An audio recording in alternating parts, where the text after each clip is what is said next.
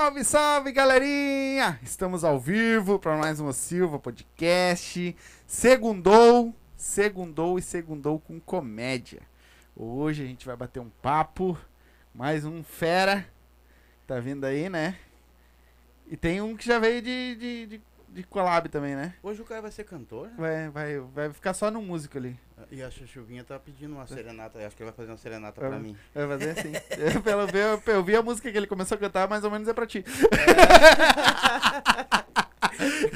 É, tá, pega o microfone aí pra falar. Não, tu não, precisa, tu não quer aparecer, mas pode falar. O microfone tá aí. Ele fala essas merdas na frente de comediante, óbvio que eu já veio a piada pronta. Óbvio. eu vou cantar menino da porteira pra ele. Então, hoje nós vamos dar, bater um papo, saber um pouco mais da vida dele, né? Eli Tanhote tá aí com nós, veio bater esse papo. Muito obrigado, meu irmão. Ter Eu que agradeço pela Dado essa banda, porque eu sei que é longe. eu sei que é longe. O cão falou assim, fica depois da restinga. Eu falei, gente, Sim. o que que fica depois da restinga? Aqui. Aí ele falou, aonde tu vai agora? Eu falei, gente, eu nem sabia que existia. É, viu? Aí, te poupou um pouco, eu tô afim demais pra lá ainda. É, mas o- provavelmente ele vai pra lá e o estúdio vai ficar É, aqui no lugar, é né? Não verdade, vamos é. mudar muito É. longe, não. Então, galerinha que tá entrando aí, não se esquece, já vai se inscrever no canal, ativa o sininho, tá? Tem o nosso canal de cortes aí embaixo. ah, Twi- ah, TikTok, Instagram, ah, Facebook. Nós estamos ao vivo agora também no Facebook e na Twitch, né? Tem aquele nosso fe- cara fiel. Tá em Pô, todas as lives lá na Aquele Twitch ali, com ó, nós. nós vamos dar pra ele só o fã tem, número um. É, só tem ele lá na Twitch, mas ele tá lá. Tá sempre lá ligadinho com nós. Então, a gente vai começar a bater esse papo com ele hoje. Já tem uma galera entrando aí, né? Hã? E também estamos na Hubble, né? Aí depois eu vou falar mais sobre a Hubble também. No, no mais pro meio, final do. E- Vai dar o teu, Vou teu merchanzinho, dá esse aí, depois a gente dá os outros dos dou- patrocínios. Seguinte, pessoal, você que tem medo de dentista, eh, sabe? Eu sei que tem muita gente que tem medo de dentista, essas coisas não precisa ter mais. Não precisa ter mais, que nem eu já falei nas outras lives aqui, eu fui lá, arranquei oito dentes num dia. Saí de lá fumando um cigarrinho, tomando um guaranazinho. Não tive sangramento, tive cinco, seis pontos na boca, se eu não me engano. Caiu direitinho. Fui lá, experimentei a, a prótese. Vou pegar quarta-feira agora, tudo bonitinho, direitinho, assim, ó. Não tem erro. Quer um dentista bom? Uma dentista, né? Quer uma dentista boa? Vai lá, vai lá que vocês não vão se arrepender. Não, eu não, eu, eu vou falar sério. eu- me cagaram todo de medo antes de eu ir lá, né? E eu arranquei os oito num dia e não senti nada de dente, nem de anestesia, nem de nada. A mulher vai conversando contigo, vai te arrancando os dentes e vai saindo embora. Vai E embora. eu, vou te, e eu vou dizer uma coisa pra vocês. Sabe o que foi que anestesiou ele? O nosso patrocinador ali, ó. Vodka Zamp. É. Ficou- tá- Uma dosezinha antes pra adoro. dar. Então vai lá, Dentunes, pessoal, não esquece esse nome, tá? É 051-98282-7474, 051-3029-5059, WhatsApp, tá? Na Avenida Borges Medeiros, 343, na sala 42, no quarto andar, no Centro Histórico de Porto Alegre. Não esquece esse nome. Dentunes. É isso aí. E aí, Eli? Tudo certo? Tudo certinho. Como é que foi de viagem? Foi assim, a gente passou Acre, Isso, ou menos. Estados Unidos, deu uma volta ali na Isso. América do Sul. Conheceu lá, mas... Isso, conhecemos ali, Uhum. mandamos um beijo pra Trump e chegamos Uhum. aqui. É, tu ainda mandou um beijo pra ele. Ah, ele tava lá de longe, falei, beijão aí pra ti, garoto. Perdeu, se fudeu, mas tchauzão. E como é que tá, meu irmão? A, a comédia, como é que tu tá? Tá com bastante show agora? Então, Tá é, voltando? Como é que tá? eu iniciei, tipo, fazem uns seis meses Uhum. na comédia. Uhum. E seis meses de comédia, tipo, é quase nada, tá ligado? Sim. Porque tu tá criando o teu público, tá conhecendo as pessoas, as pessoas estão te conhecendo. Uhum. Então eu acredito que eu tô construindo bem esse início, sabe? Uhum. É, eu comecei através do, do Cão e da Nelly, Uhum. né? Ah, e... já começou mal, né? Foi, foi bem assim. Cão e Ah, eles são terríveis, É, sabe? E foi, foi um começo assim bem, bem horrível. E aí, através deles, eu fui aprendendo, assim, a Nelly me ensinou bastante. A Nelly tem, tipo, trocentos e cinquenta milhões de anos Uhum. de, de comédia, não Ah, te chamando de velha, agora. tá? Eu não quis falar isso. Eu quis dizer que tu é experiente. E eu acho que eu tô, eu tô construindo um início bom, sabe? Sim. Eu tem aquela dificuldade, assim, eu acho, de levar público ainda nesse início. É normal. Mas mundo- ainda mais pra mim, assim, que não tenho é, familiares na cidade e tudo Uhum. mais. O pessoal leva mais os familiares no Sim. início. Mas tem sido uma experiência muito boa, assim, sabe? A, a comédia já estava comigo desde muito tempo, assim, antes Sim, de eu. Só de eu- descobriu agora. Sim. Sim. E, E- Mas tu é de fora? Eu sou de Pelotas. Ah, Telândia. Eu sou da cidade de Pelotas, mas já morei em Bento Gonçalves. é, e depois fui pra Pelotas de novo e agora tô em Porto Alegre. Vem morar aqui. E já Quanto morei em tempo, Cachoeirinha. Quanto tempo tu tá morando aqui, mais ou menos? Em Porto Alegre eu tô morando faz uns três anos. Ah, não, faz muito tempo Não. também. é. Quantos anos tu tem? Eu tenho 22. Ah, não, tu é novo ainda. Tá É. E quando tu descobriu que tu, que tu era engraçado? É. Quando as pessoas começaram a rir de mim. e aí eu me perguntei: ou eu sou engraçado porque eu sou tongo, ou eu sou engraçado porque realmente eu sou engraçado. Eu era aquele ser humano que não parava de falar um minuto na sala de aula, ficava fazendo piadinha. E na escola, no ensino médio, eu estudei com 10 meninas, porque eu fiz magistério. Ah, Então era eu, viadinho da turma, e mais. e mais oito meninas. Aí, tipo, o pessoal falava, nossa, deve ser muito legal estudar com oito meninas, né? E eu, É, mas eu não quero super legal. elas. Mas eu não quero. Não. Mó legal. Briga Não. de racha que Deus. Meu, teve um dia que uma pegou uma mesa e bateu na cabeça da outra. Credo. A Stephanie e a Luísa, eu lembro Imagina- delas até hoje. Imagina a TPM no meio desse monte de mulher. Sim, porque, porque sintoniza, né? A TPM é que nem rádio. Se tu sintonizou ali, pega tudo. Elas pegam tudo do Pega demônio. O demônio pega no corpo de todas elas ali. E aí. Mas. É, e aí a gente sempre foi muito bem humorado, assim. Aí aquele que faz piadinha. Eu dançava calypso na frente da minha casa quando era pequeno, né? Eu era a criança que ensaiava as outras crianças pra, pra festinha de Natal que tinha, né? Então eu vi que a comédia, ela me. Ela era uma coisa muito natural pra mim. Sim. Ela é uma coisa que, tipo, eu não preciso forçar, sabe? É uma coisa que eu acho que ela vem quando a gente acha a comédia como uma forma de encarar a vida, sabe? E aí a gente vai se identificando e vai dizendo: Nossa, mas isso daqui que eu tô fazendo pra lidar melhor com as coisas tristes, com as coisas ruins, isso daqui pode virar um bagulho da hora, tá ligado? Sim. Então foi aí que eu percebi, assim, que eu não posso tirar comédia da minha vida de jeito nenhum. Uhum. Mas a comédia, tu sabe que uma comédia feita na rua, entre amigos, numa escola é uma coisa, né? Uhum. Agora, tu passar para um palco, escrever, e isso aí é é uma coisa Não, totalmente não se diferente, preocupem, né? esse barulho são os abacates batendo em cima da. que cai Ah, da, da que árvore. legal. Meu telhado é blindado em cima. É, o pai blindou, porque já, já, que nós já trocamos de telha desse estúdio, não tem noção.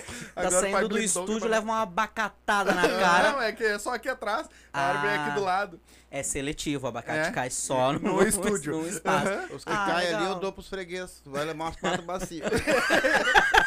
Cada vez que o pai sobe pra tirar lá é uma maciada de abacate. É que, tipo assim, eu comecei primeiro no teatro. Eu faço teatro desde os meus 12 anos. A primeira peça que eu fiz chamava A Revolta dos Brinquedos. E eu era o palhaço na peça. Então, né, Sim. um palhaço aí, a vida me dizendo, é isso aí, querido. E então eu comecei pelo teatro, e aí, entre todas essas coisas, a comédia sempre me agradou muito. Então, como eu comecei no teatro e depois fui pra comédia, meio que eu já era. Já tava meio que acostumado, assim, sabe, com, com o palco. Estar na frente das pessoas fazendo a teatro, fazendo alguma coisa para que as pessoas eh, se entretessem, né? Então, pra mim, já tava, já tava mais de boas. O negócio agora é que eu tô desenvolvendo é isso que tu disse, né? A diferença entre fazer comédia no dia a dia e fazer a comédia ali pra um monte de pessoas que é difícil pra caralho fazer as pessoas rirem. Qual foi a as maiores dificuldades que tu encontrou desde a hora que tu inventou de ser comediante? As maiores dificuldades, eu acho que foi a parte de tipo. Foi trazer as pessoas pra, pra, pra esse lugar junto comigo, levar as pessoas. Porque quando eu pensei em ser comediante, eu ainda morava com a minha família. Eu morava com meu pai. E o meu pai, ele tem a religião dele. E algumas coisas é, nos impedem de conviver junto. Por esse quesito Sim. digamos assim. E aí, como eu não posso ter essa colaboração deles, porque eu não vou levar Entendeu? Eu não vou convidar a minha, a minha família evangélica pra ir lá me assistir falando. Adoro o pau, galera, que delícia. Não, entendeu? Não tem como, não tem, no, não, não tem. Oi, pastor, tudo bem? Deixa eu falar sobre rolo aqui, só um minutinho. Sei. Não tem como. Fica difícil, fica É. difícil. E a parte da, da comédia, assim, pra mim, mais difícil é essa coisa de tu entender que é um degrau de cada vez. E eu acho que não é só na comédia pra mim, eu acho que toda essa, essa parte artística, assim, que eu lido, acho que pra mim é o mais difícil. É essa calma. Eu sou uma pessoa muito ansiosa.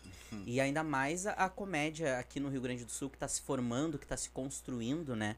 E então é um degrau de cada vez. Então acho que pra mim essas são as maiores dificuldades é encontrar esse público, esse, esse público que vai me acompanhar, que vai começar a ir nos shows, e também a parte de entender que calma, vai com de boas, vai estudando. Sim.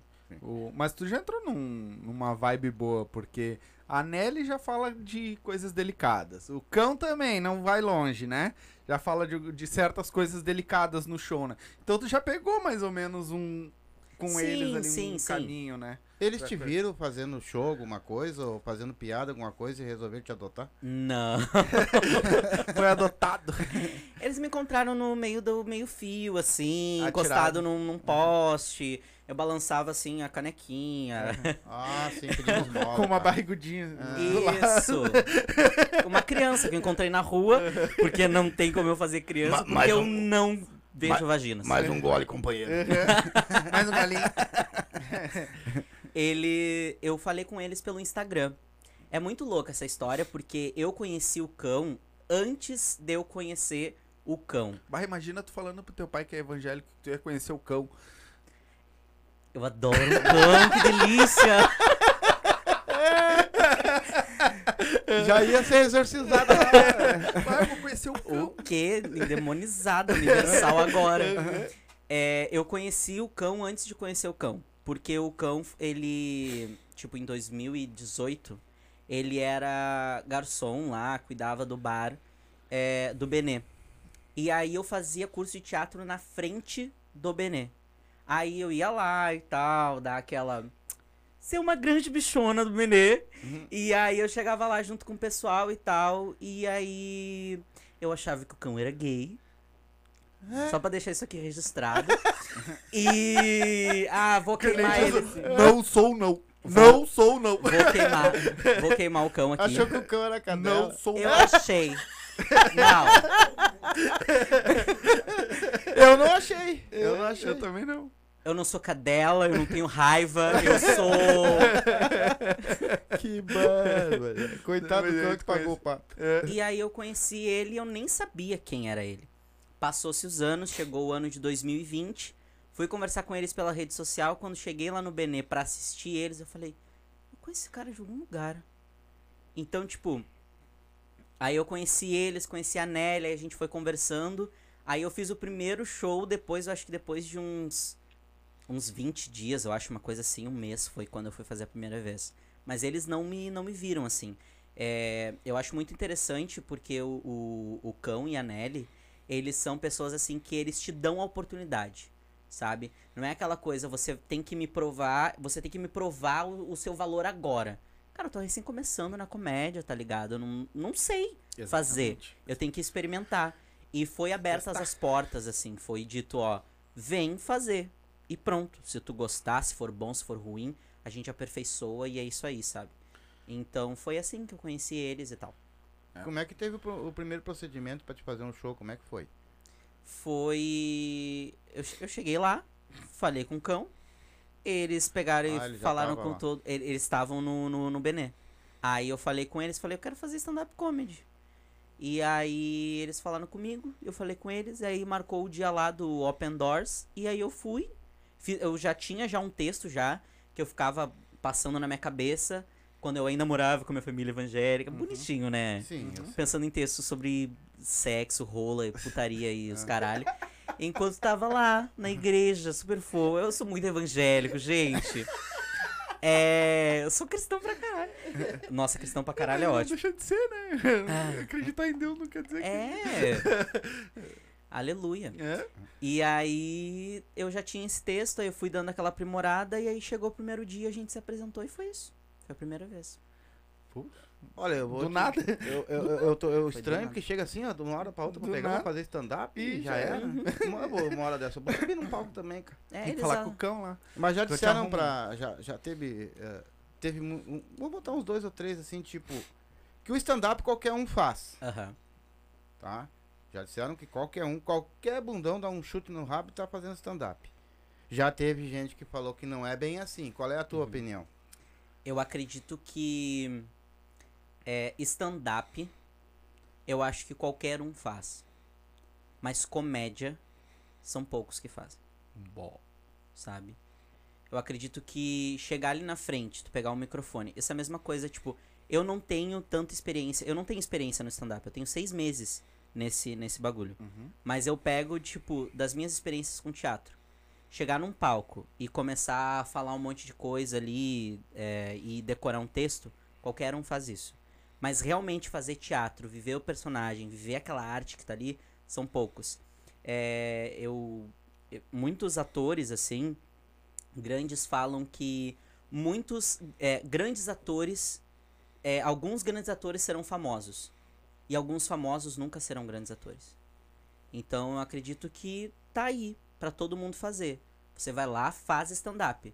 Mas ser um comediante é outra coisa. Eu, eu ainda não me. Eu não me considero comediante. Tanto que na bio do meu, do meu Instagram tá humorista. Porque eu mexo com humor. Porque eu já escrevo, já faço teatro. Então eu, eu me considero um humorista que mexe com o humor das pessoas. Tristeza, riso. Mas comediante eu ainda não me, não me considero. Porque eu acho que é uma coisa que a gente. Eu tô construindo. Acho que a partir do momento que eu falar, não, eu trabalho com isso daqui, eu acho que.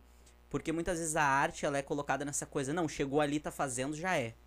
Sabe? E eu acho que tem um processo das coisas, sabe? Tu não chega ali e faz a primeira aula de faculdade de médico e tu é médico. Sim. Essa gente que fica falando, eu sou doutor. Doutor o caralho, tu não tem um doutorado, porra. É, exatamente. exatamente. e o. Quanto tempo foi de. Tu, tu chegou a te formar em teatro? Eu fiz. eu- é que eu tô bebendo aqui. Up. Up. Dê um up na sua vida. É uma delícia isso daqui. É, eu não me formei em teatro, nunca fiz faculdade, mas eu pretendo fazer. Mas fiz ah, tu fez cursos. só um curso? Ah, eu fiz entendi. cursos, fiz na Casa de Teatro de Porto Alegre, eu fiz cursos lá. Uhum. Também fiz algum curso soltos, eu fui pra São Paulo também fazer um curso de uma semana lá. Pô, legal. E experiência, mas eu pretendo fazer faculdade de. Tu acha que é preciso ah, fazer um. Fazer isso aí antes de ir pra comédia? É fazer teatro? Isso. Eu acho muito interessante. É, pega uma experiência boa. Eu acho que se toda pessoa que se aventurasse na comédia, no stand-up comedy, fizesse antes uma, uma experimentação, um curso experimental de teatro, porque ele te ajuda na comunicação, ele te ajuda a te No palco, né? desinibir, sabe? Essa coisa de, meu Deus, eu tô falando em público e tal, e não sei o que. Cara, foda-se. É aquela coisa, o, o teatro ele não te possibilita chegar no meio do palco e dizer assim, galera, desculpa, eu errei minha fala, tá? Eu vou parar aqui um minutinho. Uhum. É aqui. Errou, te É vira. improviso, errou, vai. Então, tipo, eu acho que é, é interessante. É, se a gente for ver, grandes comediantes hoje em dia nunca fizeram teatro, por exemplo. E tem grandes Sim. comediantes que fazem, de vez em quando, peças ou fazem participações e Hum. brilham. Mas eu acho interessante, eu acho interessante pra desinibir, pra fazer. Quando vem encontra até uma coisa nova, né, pra, pra fazer. Sim. E quando foi a pra ti assim que te despertou essa coisa do teatro, essa coisa da, da comédia que tu viu, pô, eu posso fazer isso? Quando foi assim que te deu aquele Uhum. aquele estralo, Não sabe? vai me dizer que foi na hora da tristeza. Foi na hora que eu me descobri uma grande gay. aqueles- Aí eu descobri que eu tinha o que falar. Porque todo ator é. Ah, bexiga, bexiga, bexiga. é. Depois da quarta. Não, imagina. Tá louco? Tem de hétero Bruno Galhaço É. e. Ah, Bruno falar- Galhaço. Aí tu vai falar só os bonitos. Não acho. Tem o cão. Não sou não. ah, o cão errou. Errou. O cão é rústico. É. É. Foi desde sempre, assim. Desde sempre. Eu. Desde pequeno. Era aquela coisa, tipo. Uma criança de 8 anos que vai ensaiar outras crianças menores pra festa de Natal, pra apresentação, essa criança não vai trabalhar num banco, entendeu? E eu sempre fui. A, a, a minha mãe conta histórias de quando eu era pequeno, ser uma criança muito falante. É, uma prima minha um dia me colocou em cima da mesa e começamos a- ela começava a dançar assim comigo. Eu deveria ter o quê? 5 anos de idade, 4 anos de idade. E ela dançando comigo, não sei o quê. Terminou a, a dança. Eu falei, só um minutinho. Agora a gente precisa beijar? Um momento de heterossexualidade ali na minha. É que eu não resisti, galera. Foi um momento, foi um titúbio. Foi uma. Foi só um. Opa! Opa! Deu, deu, passou. E aí. Agora é hora de beijar ela. Que beijar, Guri? Você tem 4 anos de idade? Ué, eu já vi pessoa. Sempre fui essa criança. A gente brinca... Eu brincava na, na janela das pessoas. Um dia eu cheguei na janela da vizinha e a gente começava a brincar na janela da vizinha como se fosse uma televisão. Apresentando, eu e um amigo meu. A vizinha abriu a janela, deu merda, porque a gente saiu correndo. E, mas sempre, assim, sempre. E hoje em dia, e eu já tentei, assim, não ser ator, já tentei não trabalhar com, com arte, sair disso. Porque durante um tempo, eu, já, eu fui muito tempo da igreja. Nada contra, pessoal. Segue a vida de sim. vocês. Mas eu, pra mim, não me serviu. Sim. E eu fui muito tempo. E durante esse tempo, eu passei por um processo de seja menos, fale menos, é, você não precisa se amostrar, você não precisa mostrar o seu talento, menos, menos, menos, menos, menos. E isso me jogou uma baixa estima do caralho, assim. Então, tipo, eu tentei falar menos, eu tentei ser menos, eu tentei fazer menos. E Mas não funcionou. pra isso. Não funcionou. não nasceu pra isso. E aí eu cheguei na, na no limite de dizer, cara, pra mim é inevitável. É inevitável tá escrevendo uma coisa, é inevitável tá atuando. Cara, pra mim a vida é um grande teatro. Pra mim a vida é um grande teatro. Eu tô no- na, na, na frente das pessoas, eu tô pensando aquilo que eu tô falando, eu respiro isso. Então eu vejo, eu vejo arte nas coisas, eu vejo Caralho, olha que história. Eu amo escutar a história das pessoas. Adoro pegar uma idosa e falar, e aí, conta a tua história aí pra gente. Lá dos Emirados Árabes, conta aí. Tem que montar um podcast e trazer umas veinhas. Adoro. Vamos. Trazer Papo, papo de véia. É? E, E aí tem, tu- eles e, tem- te e te garanto que tem uma experiência assim, Claro. de vida que O vai vô, embora. o vô, o pai dele, veio aqui contou uma É. história pra nós aqui que Sim. ficamos duas horas É. batendo papo aí. O homem contou uma história só. É, Imagina? E, e não contou nem a É. metade do que, que Eu amo, amo escutar a história de pessoas, de pessoas assim. E eu imagino aquilo na minha cabeça, na escola, quando eu estudava as coisas. História pra mim era a melhor da- das matérias. Porque eu imaginava o Tutankhamon. Faltou conhecimento pra saber o que que Tutankhamon fez. mas eu imaginava Tutankhamon dançando Beyoncé maravilhosamente. Sim. E, E pelo tamanho do caixão cabia dois. e pelo tamanho do cajado também.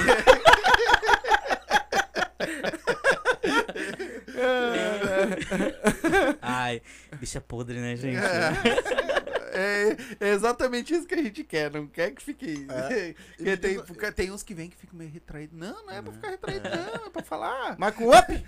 Deu um up na sua vida? É. Não tem ninguém retraído. Olha só, você quer uma vodka legal? Uma vodka que no outro dia você não vai ter dor de cabeça, não vai ter mau hálito. Eu tô garantindo. Vodkas up. Olha que homem Dentro gosta. disso. Olha que Dentro homem do vai, não? Brasil, tá vindo forte as vodka up. Isso aí. Na minha é nossa. opinião, assim, ó, como um cara que entende bastante de bebida, que já entendeu, pra mim é uma das melhores vodkas Ah, que mas-. E eu vou dizer, ó, tem 16 sabores. A melhor coisa é bom ou não é? É uma delícia, eu tô sentindo Aí, um ó. quente aqui, eu não sei se é tesão ou se é o up. Mas eu tô sentindo um quente aqui, ó. Ô, Cão, viu? é bom ou não é, Cão? Viu, Olha pessoal? lá, ele tá fazendo assim lá. É ó, muito viu? bom, gente. Já deu um up na vida dela. Já deu um, ó. Eu, É uma E ele- delícia. E ele não cansou, né? Não, Ele, Não. Amor, ele entendeu. eu tô acostumado É, tá- de chegar nas lojas e as pessoas me chamam. chegarem em mim assim e falar: O que, que você quer, moça? bom, eu, eu, É, já é a terceira eu que fui né? Nada contra Sim. sapatão. Mas me quebra no momento que eu preciso ser boy, entendeu? É, eu. Porra! Chega na loja. Moça, a senhora precisa de alguma. Moça é o caralho. Aí ele vira Ah, macho. mas você é viado. Você é viado, mas continua sendo homem, senhora. Ainda tem o Tico ali. Ainda tá ali ainda. E, e pausar. E, ó, lá em cima. A Thaís Pinto tá dizendo aqui que ela tem que voltar pra tomar uma up. É só vir Ué. quando quiser. Ah, tu sabe a Thaís Pinto, né? Sei, Thaís adoro por parte pinto. de pai e Pinto por parte da mãe. Não, ao contrário, não é? a mãe dela também. Não Era, era pra ser o contrário. Thaís é Ah, eu maravilhosa. quase matei ela aqui, né? Então, uma- galera, por favor, sigam lá nas redes sociais, abre o box de informação aí, ó. Up Vodka, a melhor, né? Mandar um beijo lá pra galera da Up, tá? Tá. Muito obrigado por estar ligadinho com nós aí. Então, segue lá, abre o box de informação, tá todas as redes sociais dele. Vai lá na primeira, na última postagem deles e bota assim, ó. Vem pelo Silva. Só pra eles verem que a gente tá ligado, que vocês estão ligadinhos com nós. certo? E se for dirigir, não beba, beba. e beba com moderação. Moderação. E se você não, não quer tomar uma up, quer tomar um ó. chimarrãozinho bem feitinho, aí ó, uma erva bem Bem verdinha, verdinha. não tem nada mais que a Lago, Lago Verde. Verde. Uma das Isso melhores ervas de Porto Alegre, bom gaúcho, toma Lago Isso aí. Verde. Fala lá com o tio Renessi, chama o tio Renessi lá, ó. Ô tio Renessi, o Éder lá do podcast lá do Silva me deu teu telefone, eu quero, se você tem a tua, a tua empresa, teu mini mercado, teu supermercado, quer colocar ah, atacado ou varejo, chama o tio Renessi lá, 9, é, 51, né? 984320455, chama o tio e diz pra ele, ó, foi o Éder lá do podcast que falou lá, do Silva, certo? E vai lá, eles têm, eles têm vários chás também, de diversos sabores, e ervas mates também de diversos sabores. Então, chama ele lá que ele te manda lá o portfólio deles. É, e como é que é elaborada as tuas piadas? Como, da onde é que tu tira? Qual é, da onde vem a tua inspiração? Então, vem do dia a dia. Vem do dia a dia. Eu tô. Eu sou aquela pessoa que eu não. O meu processo de, de criação, assim, não. Eu não consigo parar assim e falar, não, agora eu vou criar alguma coisa. Eu pego muito do cotidiano. As ideias, elas vão muito somando, assim, na, na minha cabeça. Por exemplo, eu tenho. Eu, quando vou, por exemplo, escrever uma, uma música, por exemplo. De vez em quando me vem um refrão inteiro na cabeça. No banheiro. Quando eu tô tomando banho. Calma, tomando banho. Tô cagando. Normalmente a hora da inspiração é quando o cara tá cagando e o cara tá tomando banho. Então, Não, não, é? isso depende Não? muito. Depende muito. Depende. Esse dia... Esse dia era tão grosso que quando eu olhei não me inspirou em nada. Me deu até tristeza. Deu vontade até de correr daquele troço. E aí, tipo, me vem inteiro, assim, o refrão. Só o refrão. Aí eu tento pensar no restante, não vem, não vem, não vem.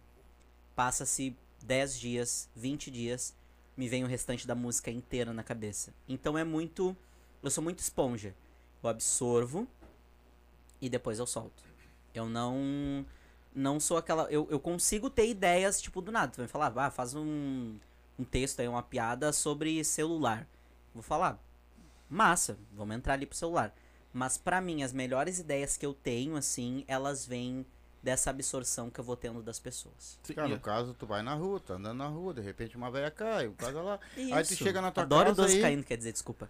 Chega na tua casa aí, passa pro computador, passa pra um papel, é isso? Isso. E aí tu vai elaborar aquilo ali. É assim, a eu passo pro papel, mas eu acho que eu não faço tanto isso. Porque as, as ideias, elas ficam martelando na minha cabeça. Enquanto eu, porque eu fico postergando. Fico de, postergando é ótimo. A pessoa postergando, ah, postergando. É na época dos E sim, na época dos dinossauros falava postergando. É, eu vou adiando e aí não escrevo, deixo pra lá. Porque a pessoa é procrastinadora. Mas a, a ideia fica martelando na minha cabeça. E aí fica, fica, fica, fica, fica até que eu desenvolva aquilo. Porque eu consigo gravar. Tu me tu colocou esse copo aqui, eu fui lá, eu voltei aqui, eu não sei onde é que tá o copo. Mas minhas ideias, elas ficam. Refrão de música fica na minha cabeça, premissa de piada, premissa de livro, premissa de peça, e fica na minha cabeça. E eu não consigo pensar em outra coisa. Porque é, eu acredito que, a, que tudo que é envolvido com a arte é muito sobre transpiração. Eu acho que esse é o, é o ser artístico. Tem um livro que se chama é, Roube como um Artista, que é sobre isso. É absorver e transpirar. Absorver e transpirar. E é aquela coisa, cara, pra tu ser, é, tipo, z- 100% original hoje em dia, é tipo, é uma luta do caralho. Porque tudo já foi Já feito. foi feito, é. Então, é, é muito interessante esse absorver as coisas e dar uma nova roupagem. Tipo, vai ser mega diferente uma história que tu for contar e eu for contar, porque eu tenho experiências diferentes e tal. Suvi- Aqueles. É que in- incrível que a piada, ela nunca. de- pode contar 50 mil vezes. A, 50 pessoas diferentes, 50 mil pessoas diferentes, que cada um conta de um jeito, né? Ela Sim. sempre É, tem a um piada jeito diferente si, de. né? Mas tu, tu- antes tu começa a contar piada pros teus amiguinhos, depois é que tu foi escrever tudo, beleza? Isso aí, isso aí Uhum. é só pra saber, né? A, a piada eu comecei a escrever. Comecei a tentar escrever piada só depois que eu, que eu comecei a fazer stand-up comedy. Eu não fazia isso antes. Não fazia, eu comecei a fazer só depois. E Mas o- já tinha as ideias. Eu tinha ideia do que eu contava pras que pessoas. Mas Sim. nunca levei, tipo, ah, vou escrever umas piadas aqui. Eu sempre fui muito mais, tipo, de escrever texto, essas coisas assim. Sim. Tá, e como é que foi o teu primeiro show? Foi bonito de ver ou foi uma caganeira? Foi triste. Eu chorei. É, foi muito legal. E eu digo que não foi muito legal por causa, tipo, ah, porque foi maravilhoso, foi incrível. Porque as pessoas que estavam ali fizeram o momento ser legal. Sabe? É, eu não vou falar todas as pessoas aqui porque eu vou esquecer e é isso aí. Mas as pessoas que estavam ali fizeram o momento ser legal. Sabe? Tudo bom. Up, a mais. Chamar ele pra fazer É. merchan pra nós. Então as pessoas fizeram o momento ser legal, sabe? Podia ter sido totalmente pressionado, podia ter sido um momento estressante, mas não. Todas as pessoas que estavam ali manteram um momento bom, o momento foi legal. Tinha mais um viado na noite também. Só um? Por que, que você ri toda hora que eu falo viado, querido? Mas só tinha um? Quem, quem era? Não, é que eu lembrei. Eu imaginei só quem, quem, quem era. Felipe Grilo! Viado! Viado! Viado! É, mas não era quem eu tava imaginando. É. Acontece. tá? Ah, galera, acontece, é isso aí, é ao vivo, vai ficar no canal. E um beijão, um abraço aí pra todos vocês. E vida que segue. Tá contigo aí? Não fica fazendo sinal que eu tô te vendo daqui, que ele tá fazendo sinal, ele falando assim, "É, tá bebendo, tá louco. Amor. Mas, O cu da gata aguenta muito mais bebida do que isso É, daqui. mas tu- A cerveja me bebeda. É. O- a vodka não. a pre- a- quando tu fez o primeiro show, tu abriu o show ou tu- ou tu fe- fechou ou tava no Tu meio? tava no meio. Não, foi foi open. Eu fui o elenco de open. Foi no projeto do da Nelly do Cão de Open Doors. Então eu era, eu tinha cinco minutos e era isso. Eu fui a, a começar, tipo, eu fui abrir meu primeiro show depois de tipo uns três meses por aí. Que foi que eu fui abrir um show assim. Mas não, eu era open mic. Tá, e como é que tu age em cima do palco? Tu age mais ou menos assim como tá aqui agora? Tu diz nome, tu brinca, tu, tu encara as pessoas. Nunca ninguém confundiu nada? Tipo assim, te confundir com essa, essa maneira que tu tem de ser com as pessoas? Nunca ninguém te levou pra outros lados, assim? Não, assim, é, tipo, o primeiro texto que eu fiz, eu já fazia interação com a plateia. Porque essa interação, ela me chama muito, assim, eu gosto muito de interagir com as pessoas. Eu acho que as, é uma coisa difícil, né? as melhores as, as melhores vezes assim que eu fiz os meus 5 minutos e os meus 10 minutos e tal, foram as vezes que eu interagi com o pessoal. Teve um show agora, um dos últimos que eu fiz, que foi no, no Bar Infame, que é o Humor de Kenga, que tem um elenco 100% LGBT. E foi incrível. E foi um momento assim que eu interagi super com a plateia. Falei, é, chamei um dos caras que tava lá na, na plateia dizendo que ele era padre. E aí chamei outro de Olaf, disse cadê tua cenoura? E assim a gente foi. Então pra mim a interação é muito interessante. E eu acabei de esquecer aquilo que tu me perguntou. Brigadão. Então, se tu interage, assim, Se a galera eh, não se, te- se no caso assim, tu chega lá, tu diz Não te nome, leva tu diz mal, nome né? também, brinca Não, com o pessoal. te- E se o pessoal assim de repente não, nunca ninguém diz, ah, não gostou da brincadeira, ou, ou às vezes te interpreta mal Uhum. também do jeito que tu é, da maneira de Sim. ser, entendeu? Eu acho que não, assim, eu nunca. Eu nunca vi o pessoal e as pessoas sempre gostaram muito. É, eu acredito que, assim, isso não foi uma coisa que, que eu me, me, me intitulei, assim, sabe? As pessoas que estão ao meu redor dizem que eu. A minha simpatia, ela meio que abre essas portas e tira esses empecilhos das pessoas pensarem, não, ele tá fazendo isso porque é pra me zoar, porque é pra, pra, pra me jogar pra. Então, tipo, é, essa, esse carisma sabe? Eu acho que meio que dá uma amaciada. Essa coisa assim de ser essa pessoa, tipo, não, não sei o que, ser mais de boinha. Eu não, eu não sou uma pessoa assim que eu gosto, tipo, de, sabe, massacrar. Eu, eu gosto de sempre deixar o ambiente show. Sim. Bem. Aconteceu uma briga, eu vou lá, eu vou falar, porque aquilo, aquilo fica na minha cabeça. Então eu tento deixar o ambiente melhor possível. Eu acho que eu ainda não, che não cheguei a a esse ponto, acho que um dia ainda vai acontecer de rolar alguma coisa assim, de algum cara estranhar, alguma coisa assim, porque rola, mas ainda não aconteceu, assim, plateias, as plateias foram bem de boas, assim. Sim. E o, o segundo show, que todo, normalmente todo mundo diz que o primeiro é bom e o segundo é uma bosta. O teu foi também? Foi bom. Ah, foi bom também? Foi. Então, Foi por então quebrou a barreira. Então tu quebrou, a barreira. Quebrou. Saiu da estatística. Que a essa galera diz que o Agora, segundo é uma agora tu bosta. acabou com a nossa estatística. É, viu? o segundo você diz que é uma É, bosta. essa, essa estatística, ela vem. Ela, é, a gente também tem isso no teatro, né? Uhum. Que a segunda apresentação é a que vai dar bosta. Quando eu fazia. Quer gelo? te- Hã? Quer gelo? Quero, por favor. É, quando eu fazia teatro, a gente. A gente pegava. A gente fez a primeira apresentação. E a segunda apresentação, quando a gente fez, deu merda. Bah, todo mundo foi mal, o texto não, não entrou. No stand-up comedy eu achei que ia ter. Aí o pessoal, não, vai ter a maldição da segunda vez. Eu falei, tá, bora lá, já tô acostumado com isso daí. Deixa Cara, foi bom. Terceira vez, foi bom também. Quarta vez, foi bom também. Ah, viado, tu é maravilhoso. Não. Sim, é que quando deu merda, aí deu, Deu uma merda. merdona fodida. Deu merda. Mas já deu. Já. Teve, teve um. eu- o que eu me lembro, assim, teve várias vezes. Mas o, o que eu mais me lembro, assim, foi um dia em que eu tava muito mal, assim. Tava acontecendo umas coisas muito loucas, assim, na minha vida.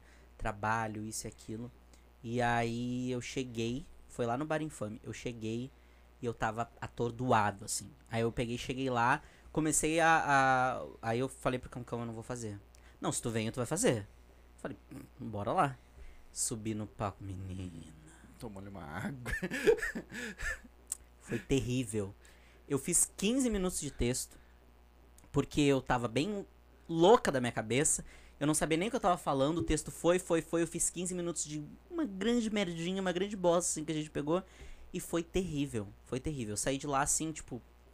Não era pra ter subido no palco. Mas serviu de aprendizado. Sim. Serviu pra dizer, tipo assim. Tu não é ninguém, viadinho. Sim.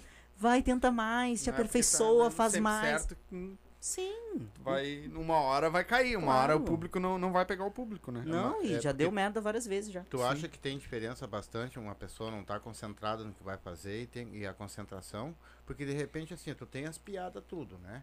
Uhum. Tu sabe as tuas piadas. Tu sabe as que entram, as que não entram. Vamos botar assim, que tu vai. Mas se tu chegar e vai contar todas aquelas piadas, por exemplo, assim, que. ah, todo mundo vai rir, eu sei que vai rir, mas tu Uhum. não tá legal da cabeça, tu pode, tu pode acabar com aquilo ali? Com certeza. Com certeza, porque é aquela coisa, eu tô. Ainda mais stand-up comedy, que é eu por eu, tá ligado? Não tem um, um personagem, não tem uma máscara, não tem uma peruca pra te esconder. Então é tu ali na frente das pessoas. E se tu não tá bem, o show vai ser uma bosta. Sim. Tu tem que ter muito controle sobre aquilo que tu tá fazendo. E eu acho que isso se ganha com o tempo. De tipo, tu tá péssimo no dia e tu chega lá e tu esquece de tudo. Tu consegue fazer um texto fodástico. Eu, como eu não tenho experiência na parte da comédia, eu não consegui. Sim. Eu já consegui fazer isso, por exemplo, no teatro. De chegar e, e o dia tá uma bosta e o palco me curar. Desliga. E foda-se. Vira sou a chavezinha.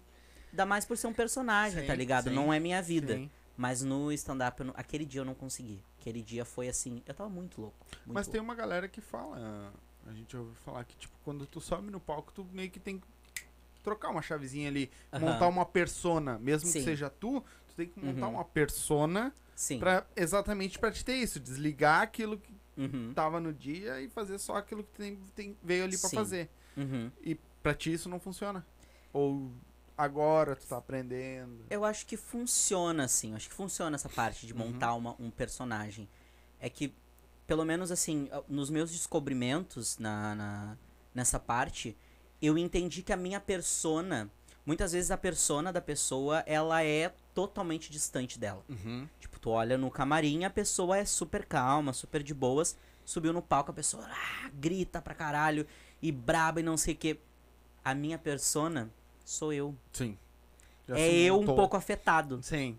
Deu Tá uma ligado? emoção na coisa. Não, a emoção, adorei a tua emoção, hein? Dá uma emoção na coisa. Eu só tô esperando pra saber o que que é persona. Persona é o que tu faz quando tu bota teu chapéu aqui. Ah, sim. É. Ah, tá legal. E tu já fala pros Então- outros quando entra aqui. Então, tu, não, tu vai dizer pra mim, então, que nem todo comediante é feliz. O tempo todo. Amor. Porque tem gente que já me perguntaram pra mim, sabe, que o comediante deve ser tudo feliz pra caramba. Amanhã se rindo e dorme rindo, né, cara? Nem todo comediante é feliz algum dia. é muito complicado, porque eu, eu, como eu disse, tipo, eu acho que a comédia ela nasce muito desse lugar. Nasce muito desse lugar sombrio, desse lugar. A, a arte em geral muitas vezes nasce desse lugar, sabe? De você tá mal, de você tá ruim, de você tá num momento. Porque é sempre sobre isso. Na maioria das vezes. O comediante sobe em cima do palco, ele vai falar. Porra, hoje uma idosa tava na minha frente, andando na minha frente, eu queria andar mais rápido e ela não deixou. Sim. Hoje eu tava lá, fui no médico, o médico enfiou o dedo no meu cu porque eu fui fazer um exame. Próstata. É sempre algo ruim Sim. pro comediante hétero. Pra mim é uma coisa maravilhosa ali. Mas. Tô fazendo exame umas três vezes por semana. Não, eu não posso. Menino, eu tô fazendo exame, mas não, não tem TV no exame É, que eu né? faço. Eu, É. eu, quando vi o dedo do médico, eu sentei no pé. ah, só, só na minha hora que o dedo dele era desse tamanho. Estava inchado de tanto testar. Mas é isso, sabe? E eu me esqueci de novo que eu tava falando. O TDH tá foda hoje. Tá, Não, tá forçado. tristeza. É que a, que a comédia vem desse lugar da tristeza Sim. e tudo mais. Era isso que eu tava falando. Isso, vem desse lugar, sabe? E é aquela coisa, eu, eu quando eu, o meu primeiro texto, ele fala sobre abstinência sexual e sobre as pessoas descobrirem que eu sou gay. Então vem total desse momento de tipo, tá dentro de uma casa onde eu não sou aceito, onde eu não posso ser quem eu sou, onde eu não posso exercer a minha, a minha sexualidade, né, na parte do sexo, porque sexualidade e sexo são coisas totalmente diferentes, mas eu não posso exercer minha sexualidade na parte do sexo. Então vem dessa tristeza, vem desses momentos em que eu tava lá, é, pegando brita, colocando dentro do carrinho e levando para outro lado. E enquanto eu tava pensando nisso, eu tava pensando, bah, como é que eu vou transformar isso em, em bom? E eu acho que isso é uma das coisas. O brasileiro é muito assim. A gente é um povo meio engraçado porque a gente é um povo fudido. A gente é um povo É. que tá sempre, cara, sem isso, Transforma, sem né? aquilo. Então, tipo, eu vou chorar? Vou. Mas se eu ficar chorando pra sempre, não vai mudar porra nenhuma. Baita, baita. Tá ligado? Aí mesmo. Mas hoje mudou bastante esse preconceito, né? Ou ainda existe ainda. Como é que. E Tu me diz enxerga, uma coisa, né? vou fazer outra pergunta em cima disso. Fala. Ah, tu acha que é mais fácil, ah, tá mais fácil hoje pra mulher também fazer stand-up do que o homem? Ou já igualou as duas coisas? Putz, é... O, o meu lugar de fala nesse momento agora é de uma pessoa que só visualiza. Eu não posso falar, tipo, do lugar de fala delas, Uhum, que estão lá sim. fazendo. É, mas eu vou, vou unir, então, as duas perguntas e vou responder da mesma forma. Eu acredito que a fonte de, de todo esse preconceito, de tudo aquilo que a gente enfrenta, vem do mesmo lugar. Todos esses preconceitos é, contra Negro. todo tipo de minoria, querendo ou não, ele acaba chegando numa fonte só. Que é todo esse sistema que a gente acabou criando durante esses anos de terra que a gente tem. Uhum. Então, é aquela coisa, mudou? Mudou. Hoje em dia, por exemplo, é, quando eu era pequeno, o meu, o meu padrasto, ele dizia que se ele tivesse um filho viado, ele ia pegar e ia dar um soco na boca e arrancar todos os dentes. Corta pra 2021 e o meu padrasto dizendo: Meu, tu tem que ser feliz. Tu tem que ser feliz, tem Mudou. que fazer aquilo que tu quer, a tua Perfeito. vida. Tu tá lutando pra isso, tu não tá, tu não tá vivendo, ninguém tá te sustentando. Então, tipo, tu tá correndo atrás do teu bagulho, tá ligado? Sim. Então vai, conquista. Baita. Eu posso não concordar com algumas coisas, mas eu não vou deixar de ser teu pai, eu não vou deixar de te apoiar. E imagina, um cara de 50 e 60 anos de idade. Então, mudou? Mudou. Mas ainda tem muita coisa ainda pra gente. Eu acho que a gente precisa entender que mudaram coisas. Mas existem coisas ainda Enraizadas, que. né? Porque eu acho que muitas vezes a gente foca no sintoma, a gente não foca no problema. Então alguns sintomas foram curados. Mas o problema, ainda a gente não tá perto de resolver. Sim, né, tem muita coisa que. E, e esse quesito, eu, né? Eu já vi muita gente falar que ah, tem que cuidar muito onde tu anda, na hora da piada, como Uhum. contar e tudo mais. Tu já não tem tanto problema com isso, porque tu joga pra ti, né? Tu é, entendeu? Sim. Então eu, eu Tu acho. brinca muito com isso, assim, ó. É, com a minha sexualidade? Isso. Isso. Brinco. É que eu tenho assim. E o pessoal leva tudo tranquilo. Leva tranquilo. Leva tranquilo É, porque é, eu gosto, eu gosto de fazer sempre assim, tipo, jogo pra mim, dou porrada, jogo pra mim, dou porrada, jogo pra mim, dou porrada. Então eu tô dando porrada pros dois lados, sempre. É, Então o público fala, ah, que legal. Legal. ao mesmo tempo que tá tipo, porra, caralho, ele tá falando de mim, Uhum. sabe? E eu acho isso inteligente. Eu, a primeira vez que eu, que eu escutei sobre comédia, assim, de uma pessoa que é gay, foi do Chicó, Júnior Chicó, um grande comediante nacional. E ele me falou assim, cara, tu não pode ser chacota de hétero. Eu, assim, ó, sou super contra isso, tá ligado? Viado não tem que ser chacota de hétero, tá sim. ligado? Eu não, não sou teu palhaço, não tem que ficar dando risada da minha cara. Nem de ninguém. Então, e nem né? Tem que rir algumas do que eu tô falando. aqueles. Tem que rir do que eu tô falando, não de mim. Isso, tá ligado? Baita. E ri comigo. Isso. Então eu acho que pra mim é, é mais de boas, assim, falar. Porque eu tô sempre é, me atacando, atacando o outro, me atacando. E de vez em quando eu tô me atacando e atacando o outro ao mesmo tempo. Sim. Sim. E é isso. Tu acha que a comédia hoje ela cura pessoas? Claro. Em que sentido tu acha que cura? Cura primeiro o comediante. E depois cura a pessoa que tá lá na frente.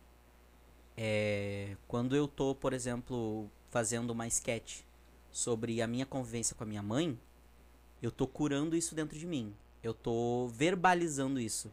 Porque de vez em quando a gente fica com as coisas muito aqui, dentro da cabeça, dentro da cabeça, e a gente não, não bota pra fora. E a gente precisa verbalizar as coisas para as coisas existirem. Sim. Tanto que se a gente for pensar, agora me vem uma coisa da Bíblia na cabeça. Sim. Quando o mundo é criado, Deus fala, haja luz e a luz se fez. Então, a, a- essas coisas antigas, esse livro que foi escrito, tipo, dois milhões de anos, ele já tem esse, esse, esse esquema. Se fala, existe. E tudo é assim. Nada que tá aqui na nossa cabeça, que não foi falado, que não foi dito, isso não Existe. existe. Então, a partir do momento que eu tô colocando a sketch ali, eu tô colocando a comédia com as minhas experiências, é o momento que eu tô me curando. E a identificação que a pessoa que tá me vendo cura ela também. Tá, que demais. Tu quer ler um pouquinho, pessoal? Vou, vou, vou dar uma lida aqui pra te mandar uns beijos também, porque a galera tá te assistindo aqui. Ah, vamos começar lá em cima. O Wellington Henrique Duarte mandou boa, ele monstro. Aí ah, obrigado. Me Aí chamou eu- de a- monstro. é. Aqueles... a galera aqui, o Carlon, tá ligadinho aí com nós também, vamos. Erlon, O cão, né? Tá comentando. o cão tá ali, tá comentando.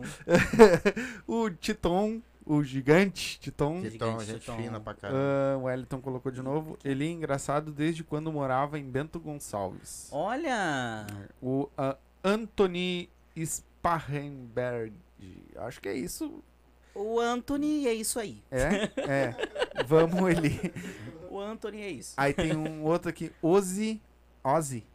Katsu, Katsuyuki. É o Zi. Ah, tio. Meu tio. Ah, tio Ozzy tá aí. um abraço Boa E aí, noite. tiozinho? Beijo, Lá de tio. Goiás. meu Lá de tio. Goiás assistindo nós, Prazer. Goiânia. Ah, Obrigado, tio. Agora aqui, que eu- tio. Um é. abraço pra todo mundo Agora aí. que eu reconheci o, o sobrenome, por isso que. Ah, a Sandra Tavares. Esse é meu garoto. Minha ele, tia. ele Velton. É, por que ele Velton? É o teu nome? contar um mesmo? segredo aqui só pra vocês. É o teu nome? Tá, entendi. Meu nome é Elivelton. Tá, entendi. Ah, Isabela Proença, grande Eli. Ah, aí o, o cão colocou aquela hora que tá, daí eu Não, vou passar. Ah, o, a, Tha- o Thaí- ah, tá. Oi, o Thaís, viu? Já tô. a Eu não Thaís gostei tem- do, desse tom aí de vocês aí, que ele tá postando coisa aí, eu não tô sabendo. Como é que eu não tô sabendo que tá postando? É só tô olhando teu chat. Ah! já vou xingar ao vivo. A, Tha- a Thaís Pinto colocou aqui, ó. Vamos, Elivelton. Bora. Ah, o Carlon colocou assim, ó. ah, Começaram a servir ceva. Aham. Ah, a prime- Eu vou chegar lá. A primeira vez que, o, que eu vi o Eli apresentar, eu já curti. E, eu já curti ele, porque transmite uma energia boa pra caralho. Ah, pro público. E é, o ca, e é um cara que transmite ale, ah, alegroa, valeu? Alegria, no caso, até, o tempo todo. KKKK, dou altas risadas. Tamo junto. Vou corrigir, foi o Yuri, meu primo. Ah, foi o Foi Yuri? o Yuri, Lá de- meu primo. Tá, mas ele tá comentando na- no do tio Isso, também, né? Tá comentando lá Então, com o tio lá. Um abraço pros Aí dois. a Thaís e o Cão estavam conversando É. ali. Ah, a Thaís Pinto, eu tenho vontade de. to- Pois é, ah, eles estão agora, depois aqui eles só estão. colo- A Caroline Machado também colocou Dali, né? Ah, o- e aí eles estão comentando que eles querem voltar aqui porque agora a Thaís, o, o, o, o Titon e, e o Carol estão comentando que eles têm que voltar aqui porque agora a gente tem a vodka. E se serviu a cerveja, ele vem também. Cachaceiro. Tudo os pingus. Finalmente os privilégios vieram. É. Ô Thaís Pinto, viu? Eu errei. É Thaís por parte de mãe, Pinto por parte de pai. Fala pra mim assim, qual foi os pontos positivos e os pontos negativos que tu já encontrou no meio da comédia? Eu só vou pedir uma coisa. Eu, posso ir ao banheiro? Claro, vai lá. Vem pra cá, cão. Ô, Eu cão, preciso ir ao banheiro. Vem cá, cão, falar um Senta ali, pouquinho. cão. Vem Senta cá, ali. cão. Vem cá. Eu- gente, eu preciso ir muito ao banheiro. Não, Fica à ba- vontade. o viado se mijar no meio da live é muita humilhação, né, galera? Vai lá que eu. Tem que ter, não tem problema. A mijadeira dá, meu. Às vezes, às vezes já já estamos quase uma hora de live já. Então, galera. Sério. Eu, vou, tava quieto na minha que eu vou manifestar, não, eu não vou aparecer porque eu não vi aparecer. Mas o cara sair no meio da live pra mijar é uma coisa inédita, cara. Eu nunca tinha visto isso. Vai Não, mas é legal, foi legal. Bota uma música aí, DJ. Não tem. Não pode porque o YouTube me corta, já me ferrou já duas vezes. Então, aqui, ó, rapidinho, então, vamos lembrar. Nossos patrocinadores, já que eles estão aqui com nós, né? Deixa eu só pegar o telefone direitinho aqui de novo. Hã? Falei Ah, sim? Carolina Machado. Não falei? Um abraço. Um beijo. Desculpa. E agora é tanta coisa que. Ah, então, falando, né? Que é nossa erva mate. Lago Verde, tá aqui com nós. Tamo Né? Tá ligadinho. Então, bagual. ba- chimarrão é dos top. Esse é bom. Né? Então chama lá, tio Renessi. Ô, pessoal, vocês estão aí, agora estão assistindo aí. Se tem alguém que não tá inscrito no canal aí, por favor, Isso. escreve aí. Tem um canal de cortes nosso lá também, que nós estamos alavancando. Tem um guri agora fazendo os cortes pra nós, tá muito bom também. Vão lá, se inscreve no canal de que corte. eu tô aqui, vocês me zoaram no corte, né? Vocês são os filhos da puta, vocês me zoaram a fundo, só botaram os cortes que eu falo merda. Vem com um Essa é a intenção. aqui, botaram os cortes. A intenção dos cortes é essa. é, pegar, é pegar os furos.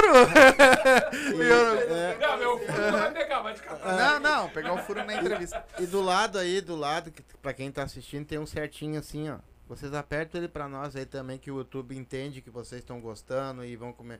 E o YouTube começa a impulsionar e ajudar Isso aí. nós, entendeu? Faz um certinho lá, certo? Bota ali. Segue Aí, nós também lá. Pra quem... Instagram, Facebook, nós estamos ao vivo agora Tá, também. depois dela aí Twitch. cagada aí, né? Ela voltou. Não, cagar não. E assim, tu me chamou de ela, Ela já de pela novo. trocésima ele, quinta ele vez. não vai, é, ele não vai. Ai, meu Deus. Ai, gente, pelo amor de Deus, eu tomei dois copos disso daqui já. É, é bom Como é que vocês querem que meu bexiga aguente, gente? Quem, fa que, quem faz aguenta vir. Como é que é? É Isso aí que o Faustão fala. A, a Thaís colocou um bagulho aqui que é sério t- também, cão. Ali, ó, o último que ela comentou, os cortes dela também foi. Ah, não, Foi os só os- cortes que vão vir dela aqui é, É, só também. os... os Dela Dele. de novo! Dele, Pô, dele é só os é especial. difícil. Ainda bem que Então- não bebeu nada. Então me diz ali, então me diz ali, assim, ó, Fala. qual foi então teus pontos positivos e teus pontos negativos então no stand-up? É, meus pontos positivos. O que, que foi de positivo, pra ti? pra ti até hoje? O que, que negativo Ah. nessa, nessa tua trajetória aí? Sim. É, o ponto positivo foi que, tipo, eu consegui voltar a fazer é, teatro, entre aspas, pra mim. Porque quando eu tô ali em cima, eu tô, tipo, né, fazendo, Uhum. querendo ou não. Então foi, tipo, voltar pros palcos. Eu tava muito tempo sem subir em cima de um palco pra falar, pra fazer teatro, pra fazer qualquer coisa, pra cantar, qualquer coisa. Tava muito tempo. Tava há três anos já. E quando eu fui fazer o stand-up comedy, eu falei, caralho, voltei, o microfone tá na minha mão, tá ligado? E não é um bagulho assim, tipo, de ego. É meio egocêntrico quando só tu tá com o microfone. Sim. Mas, tipo, não é um bagulho de ego. É um bagulho de tipo, cara, eu tô conseguindo exercer aquilo que eu, que eu quero fazer, tá ligado? Mesma coisa que um médico com um bisturi na mão. Ele se sente, cara, o Jack Sparrow na Pérola Negra. Uhum. E pontos negativos é que eu sou muito autocrítico. E eu tenho uma, uma, uma estima meio baixa. Meio não, né? A gente jogou meio pra gente dar aquela amaciada. Mas de vez em quando eu acho que tá tudo ruim, tá tudo terrível. Então é. Eu amo fazer, mas ao mesmo tempo fica sempre essa coisa de tipo. Porque tem um, eu tenho que melhorar, com certeza. Tem que fazer, tem que fazer melhor, tem que melhorar, tem que estudar, tem que fazer. Mas de vez em quando é uma birra de mim mesmo comigo mesmo. De tipo, não, tá uma bosta, tá ruim, não tá, não tá legal. E tipo, tá todo mundo dizendo, não, cara, tá show, só estuda e, e melhora, tá ligado? Mas acho que é isso. Mas isso não é ruim um comediante ter essa baixa estima?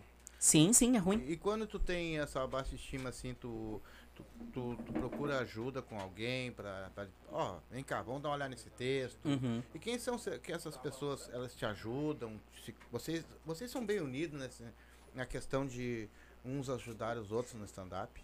O, o lugar onde, co- como eu disse, o lugar onde eu entrei, quando eu comecei a fazer stand-up comedy, me proporcionou muito ser unido com essas pessoas. Então, quando eu preciso de alguma coisa, eu falo com o Cão, eu falo com a Nelly, eu falo com é, o pessoal que tá junto e tal. Então, nessas conversas, vai se colocando, tipo, meu. Porque hum, eu acho que eu preciso muito. Às vezes eu preciso muito da validação, sabe? Do outro, assim. Preciso da validação. Preciso que tu olhe e fale assim: não, isso daqui tá legal. Aí eu vou dizer: tá, então tá legal, então. E aí essa, essa validação, de vez em quando, ela não vem. E aí esses ensinamentos, assim, é, vêm das pessoas que são mais experientes, né, na, na comédia. E aí, como eu te disse, eu, eu converso muito, muito, muito com a Nelly. Mas tu não confia muito no, em ti mesmo? Eu confio nas coisas que eu faço. Eu sei que é bom. Algumas delas. Sim, Mas- mas por que isso então, né? Tu confias, tu sabe que é bom, mas tu não consegue expor isso aí sem passar por alguém. eu acho que é por, por causa daquilo que eu falei. Desse tempo de, de ter que ser menos. De ter que entender que você não é bom. De que entender de que você não é. De que não é tudo. Entendeu? De que a fama não é tudo. De que o teu talento não é tudo. É muito trabalhado isso. Isso foi muito trabalhado na minha adolescência. Então é uma coisa que fica na nossa cabeça. Vai rodando, rodando, rodando. E aí, quando vem, a gente não consegue sair, né? Se hoje tu tivesse condições de fazer um show, tá? Nós temos bastante comediantes lá em cima e, cai- Uhum. e muitos aqui bom e muitos estourados. Qual, qual seria o teu sonho de fazer um show com quem? Um show com quem hoje em dia? Do teu assim, tipo fazer lá o show. Pode ser, pode ser alguém que faleceu? Não é? Olha, é contigo, Meu sonho era fazer um show com o Paulo Gustavo. Paulo Gustavo. Eu amava Paulo Gustavo. Eu monstro. amo demais, Paulo Gustavo de paixão. Ele e aquele gordinho lá, o como é que é o, O Marco Magela. o Marco Magela, eu sou fã deles. Eu sou, eu sou todo banhado nesse. Se tu pegar minha, eu e, e falar assim, ele tá copiando isso daqui, desse daqui, isso daqui, porque eu sou todo, Uhum. sou todo banhado nesse pessoal. É, Paulo Gustavo, Marco Magela, Heloísa Perissé, Ingrid Guimarães, Tata Werneck, eu bebo muito dessas fontes. E o Paulo, assim, tipo, o Paulo Gustavo, ele é. Ele tem uma importância muito grande pra mim. E eu acho que uma das minhas maiores tristezas, assim, é saber que eu nunca vou conhecer ele, assim, tipo, tete a tete. Uhum. Então, se eu pudesse fazer um show com alguém, eu, fa- eu faria com o Paulo Gustavo. E, o- E- e vivo? Quem Vivo. seria a tua, tua inspiração hoje, assim, que tu Hum, consome mais? O cão já tá te olhando atravessado. O cara já fiz! Não, tira o cão e a, e a Nelly. né? É. Esses aí já são, já estão na panela ali, né? Chico já fiz. Puta que pariu. Tá, é. Tá, vou, vou colocar alguém agora que me veio à cabeça. Porque, assim, eu não tenho muito esse. Essa coisa de, tipo. Eu nunca tive ídolos, assim. Eu nunca fui a pessoa que, tipo, colocou uma pessoa lá em cima e falou, nossa, eu vou fazer tudo por essa pessoa e tal, não sei o quê. Então quando me fala assim, uma pessoa que tu quer muito fazer um show, eu fico tipo, eu quero fazer show com todo mundo. então, mas se tipo, hoje viesse assim, com quem, quem tu quer conhecer e fazer um show junto, eu faria com a Nani People. Porque eu quero conhecer muito ela. Cara, uma pessoa que trabalhou com Hebe Camargo, uma pessoa que tem a trajetória que ela tem, tá ligado? Porra, na televisão, a história de vida que ela tem, Que ela sabe? fez o Balque Cola também. Vai que cola, agora ela tá no vai que cola. Então, tipo, só, só de estar junto ali com ela, pra ver como, como esse, esse tsunami, né? Como, como ela intitula um dos espetáculos dela, como esse tsunami funciona, sabe? Sim. Então, ele- eu diria ela. Pô, legal.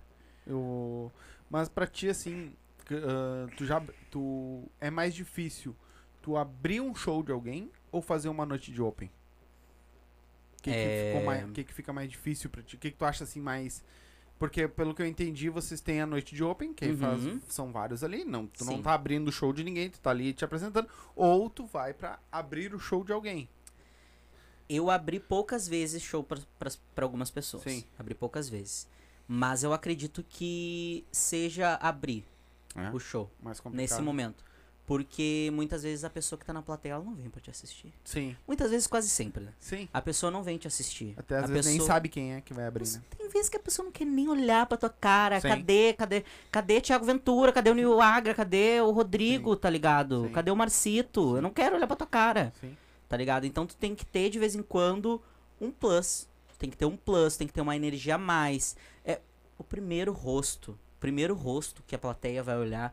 Tu não vai fuder com o show do, do comediante que é o Exatamente. principal. Porque ele tem experiência pra caralho e ele joga lá em cima, o pessoal uh, grita pra ele, piroca pra fora. E. Mas. Tipo, porra, ele abriu ali o show, eu não queria nem ver ele, ele foi mal pra caralho, tá ligado? Sim. E o nervosismo. De... Cara, quando eu fui a, a- abrir o, o Chicó, foi de supetão.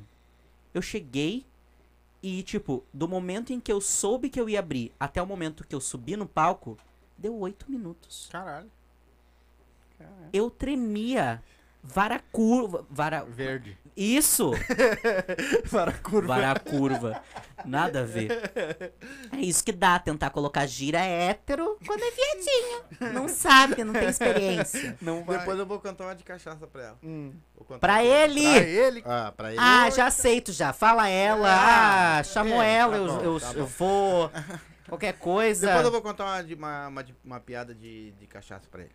Então já conta. Já conta. Já puxou? O cara chegou no bar Hum. e disse pro, pro.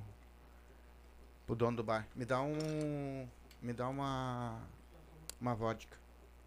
Ah, aí o cara pegou e deu a vodka pra ele. Ele tomou. Mais outra. Tomou. Mais outra. Aí se embriagou, foi lá pra uma ponte lá e começou a vomitar. Aí o cara vendo aquilo foi lá e tirou as calças dele, deu um trato nele.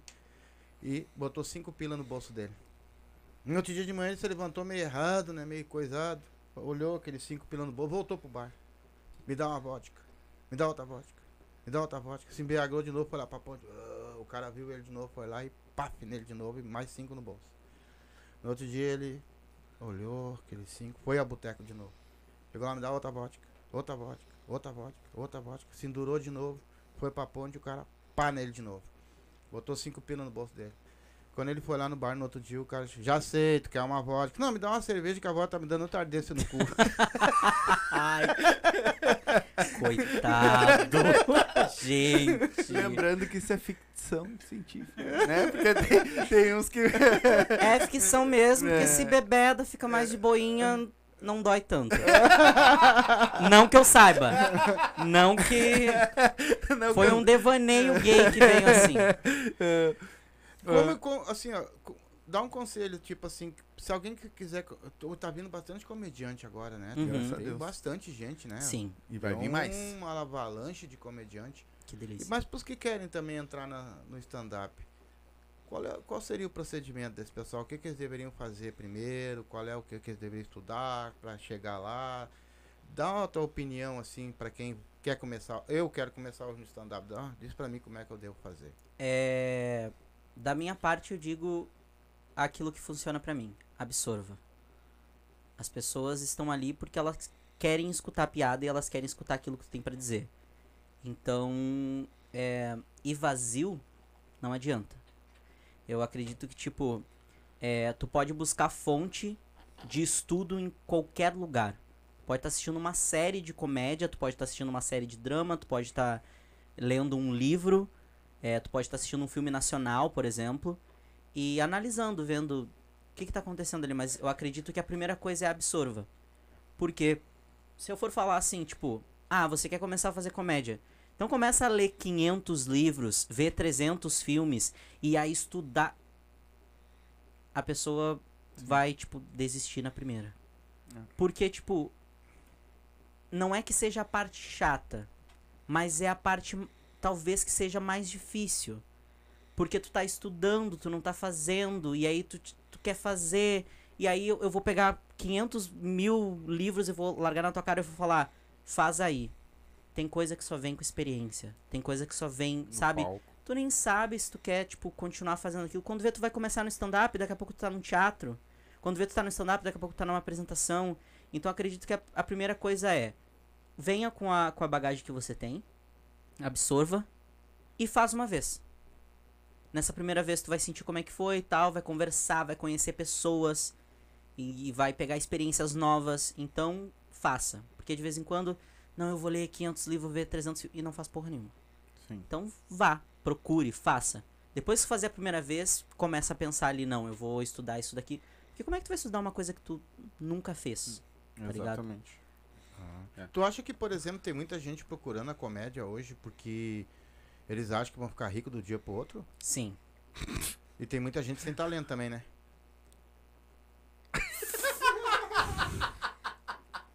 Ainda bem que a câmera não pega o cão. Uma engasgou. Ô, ô, Eli, Eu- o- Vai, ter- vai, responde essa. Puta que pariu. Depois eu É, tenho uma aqui. eu acredito que tem pessoas que não são pro stand-up. E de vez em quando ficam forçando isso. Ovelha não é pra mato. Eu não. Tu não é pra isso. Porque vai com aquela ideia de que é fácil, é de boa. Cara, é difícil, a- é difícil pra caralho fazer uma pessoa rir. Tu vai cair ali, caiu, pronto, a pessoa kkkk. Cai de novo pra ver se a pessoa vai dar risada. Ela vai rir da primeira vez que tu caiu, da segunda vez ela vai fazer. "Hum". Porque fica. Sabe? Então, Maçante. tipo. É. Tem pessoas que não são pro stand-up, como eu te disse. E de vez em quando entram no stand-up e se encontram em outra coisa. Sabe? E. Qual foi a primeira pergunta que o senhor fez mesmo? Ah, a pergunta que é eu isso fiz aí. é essa aí. Se é- E- se tem muita gente que não tem. E tem muita gente que entra com esse sonho. Não, e eu te fiz a pergunta também que eles acham que entram, que vão entrar hoje e amanhã vão estar ganhando rios de E dinheiro, não, né? só, e não só no stand-up. Tem gente que entra no teatro, entra na área da música, entra na área dos livros. E tipo, fala, eu vou ser a nova. Não, J.K. Rowling não, que ela é cancelada. É, eu vou ser o novo Nicholas Sparks. Eu vou ser o novo Tiago Ventura. Eu vou ser a nova Fernanda Montenegro. Não vai ser Fernanda Montenegro, porque Fernanda Montenegro é impossível ser a Fernanda Montenegro. É. Mas, tipo, entra nisso e se fode. É. Se fode porque que Infelizmente, às vezes as coisas não acontecem é, em determinado tempo. Tem pessoas que vão fazer cinco anos de determinada. É, é que eu, quando eu vou falar, tipo, de- dessas coisas, eu gosto muito de abranger tudo, porque na comédia eu, eu, eu tenho menos tempo, então eu gosto de abranger. Qualquer pessoa que vai fazer arte, de vez em quando ela vai fazer durante cinco anos. De vez em quando ela vai fazer 10, 20 anos. E não vai ganhar porra nenhuma. Tem grandes atores que foram ganhar Oscar com 50 anos de idade. Com 60 anos de idade. Sabe? E se tu não tem. a- aliás, Fernanda. Montenegro, um beijão pra você. Fernanda Montenegro diz: é, Você quer começar a fazer teatro? Desista. A minha... Imagina tu escutar de Fernanda Montenegro, desista. Mas se você não conseguir, volte. Então é muito disso, sabe? É tipo, se tu vai pra, pra fama, pra dinheiro, pra isso, pra aquilo, nem vai que tu vai te frustrar A minha primeira. tia com 17 anos ganhou o Oscar. Hum, Sim, o marido dela era o Oscar, É. morreu. tá bom. Ô, Mas então ela não ganhou, ela perdeu. é, ela perdeu o Oscar. Agora A Sandra Tavares colocou aqui pra ti, ó. Eli, Fala, conta da churrascaria. churrascaria. É. Ah, sim, meu Deus do céu, essa história. Quase cometeu um assassinato com vodka. Não sei se tem a ver a mesma coisa uma com a outra. Acho que não. Não? Ah, são duas histórias diferentes. Ah, então tá. Ah, eu vou falar da churrascaria. Isso. É, a churrascaria é o seguinte, a gente tava lá numa churrascaria em Pelotas. Eu, minha tia, que acabou de falar isso, e é, a minha outra tia e tava meu irmão também. E aí a gente tava na, na churrascaria e tal, não sei o que, churrasca pra lá, churrasca pra lá, é, foda-se. E aí come- os garçons começaram a entregar a carne na, na mesa. Daqui a pouco chega um garçom e fala assim, qual carne que tu vai querer, meu anjo? E eu, pode ser essa daí. Ele foi embora. Daqui a pouco ele passou de novo. Bah, mas a carne tá boa, hein, meu anjo? Como é que tá esse negócio? E dando muita atenção, assim, pra mim, uma coisa meio tipo. Eu. Tá, né? Ai, que deliciona. e aí. Vai o salchichão. Aí. Qual carne que você vai querer, hein, meu anjo? Eu vou querer linguiça. Calabresa. E. Ou cupim. É. E aí ele vinha toda hora assim, não, meu anjo, não sei. E tava me tratando muito bem. Eu não tava entendendo. Eu falei, ok, né? Viado. E aí, daqui a pouco eu levanto da cadeira e decido que eu vou no banheiro. Aí chego nesse mesmo garçom, que ele tava sendo legal, e fala assim: onde é que é o banheiro? E ele fala, ah, o banheiro fica ali na. fica ali no fundo ali. Eu fui indo até o fundo, cheguei lá no fundo. Aí eu olhei assim, era o banheiro feminino. Aí eu falei, não, ele deve ter me levado pra. Ele deve ter me jogado pra algum lugar Tá que nem o diferente. apresentador aqui, né? Cara. eu fui pro banheiro masculino. Quando eu saio do banheiro masculino, eu percebo o que acabou de acontecer. Ele tava me chamando de meu anjo porque ele achou que eu era uma guria. Aham. Imaginei. E com certeza ele tava me cantando. Aham, imaginei. Só que se ele me cantasse, eu ia cantar ele também. Só que ia chegar lá, ele ia estar esperando um carro dentro do Kinder Ovo, ia ter uma linda cobra flamejante. E aí não ia dar certo. E a história da vodka, rapidamente, é que eu com 10 anos de idade, eu quase matei a minha tia de coma alcoólico. No Natal. Com 10 anos de idade. Com 10 anos de idade. Porque a minha tia teve a brilhante ideia de olhar pra mim com 10 anos de idade e falar assim. que Ela já, já tinha bebido um engradado já. Hoje em dia ela não bebe mais. É. Evangélica. Não, não é evangélica. É. e aí ela falou assim: ele. Fel- ele Felso, pega ali pra mim ali aquela garrafa aí é, é, transparente. Eu falei, tá. Fui lá e peguei a garrafa transparente. Eu tava puto já. Porque toda vez que ela me pedia pra levantar, eu tinha que parar meu jogo. Aí ela pedia pra pegar a cerveja pra ela. Eu ia até a geladeira, parava meu jogo, ia até a geladeira, pegava a latinha, balançava a latinha e entregava pra ela. A latinha, a latinha explodia nela e eu ficava com raiva, ódio e me vingava naquela hora. Aí. Eu fui lá, peguei a garrafa, uma garrafa de. Eu não sabia que era vodka, uma garrafa de vodka quente pra caralho. E ela falou, pega um pouquinho aí pra mim. Ela já não tava nem sabendo o que tava acontecendo. Meu, eu dei oito taças de vodka pura e quente pra minha Tá tia doido. naquela noite. Tá doido. Quando ela se levantou, ela caiu. Claro. E assim foi, quase matei minha tia de como alcoólico naquele dia com 10 anos. Imagina, a Thaís Pinto perguntou aqui, ó. Por que, que essa história não entrou no teu set ainda? A da, da- do garçom lá. Porque. Porque virá. Eu não sei o que responder. É. Porque. Não tá no momento Mas eu vou colocar, vou colocar. Brigadão aí pela Não. dica. Thaís é uma gostosona. Ai, Ela Thaís, que delícia. É, imagina se ela fala nomes. Se ele fala nomes. Que baita corte. Aquele, a- aqueles plantando a discórdia. Eu não sei, eu acho que deve ser de alguma coisa que a gente tava falando que ela botou os nomes. Então, se tu desse nome, dá uma merda. Ah, que bom. Ah, foi da parte do Quem não tem talento na comédia. É. Ah, entendi. Quem não tem talento é o Leonardo. Nem sei quem é o Leonardo. Agora vai ter um Leonardo que vai ver esse corte e vai. ah, Leonardo, pau no cu. É. Mas hoje, é é que nem assim, ó. Hoje em dia, claro, é que nem eu tô vendo, tá aparecendo muita gente boa. Pô, veio gente aqui na comédia, gente. Olha. Aham. Mas eu sei que, né, me- acho que em tudo quanto é profissão, tudo quanto é lugar, tem muita gente ruim que insiste às vezes em coisas que não deveria insistir, né, cara? Com certeza. E que às vezes pode ter talento pra outra coisa, mas será que ele não se fraga ou, ou- ou falta alguém pra dizer? Tu quer me fuder de qualquer jeito, né? Tu quer voltar nesse negócio pra eu falar alguém que é Tá, ruim. ele. Ah, tu trouxe um outro, uma outra coisa aí que tu faz também, não é? Que que é Sim. isso aí? É o meu livro. Legado das Estrelas, eu escrevi durante quatro anos e publiquei ele em 2020. É um livro fictício, ele é de ficção. E tem tá pra. Ele é. é... Quê? Sim, se ele é ficção, eu tô. Ele tá aí? Puxa o livro. e aí eu publiquei ele em 2020. Legal.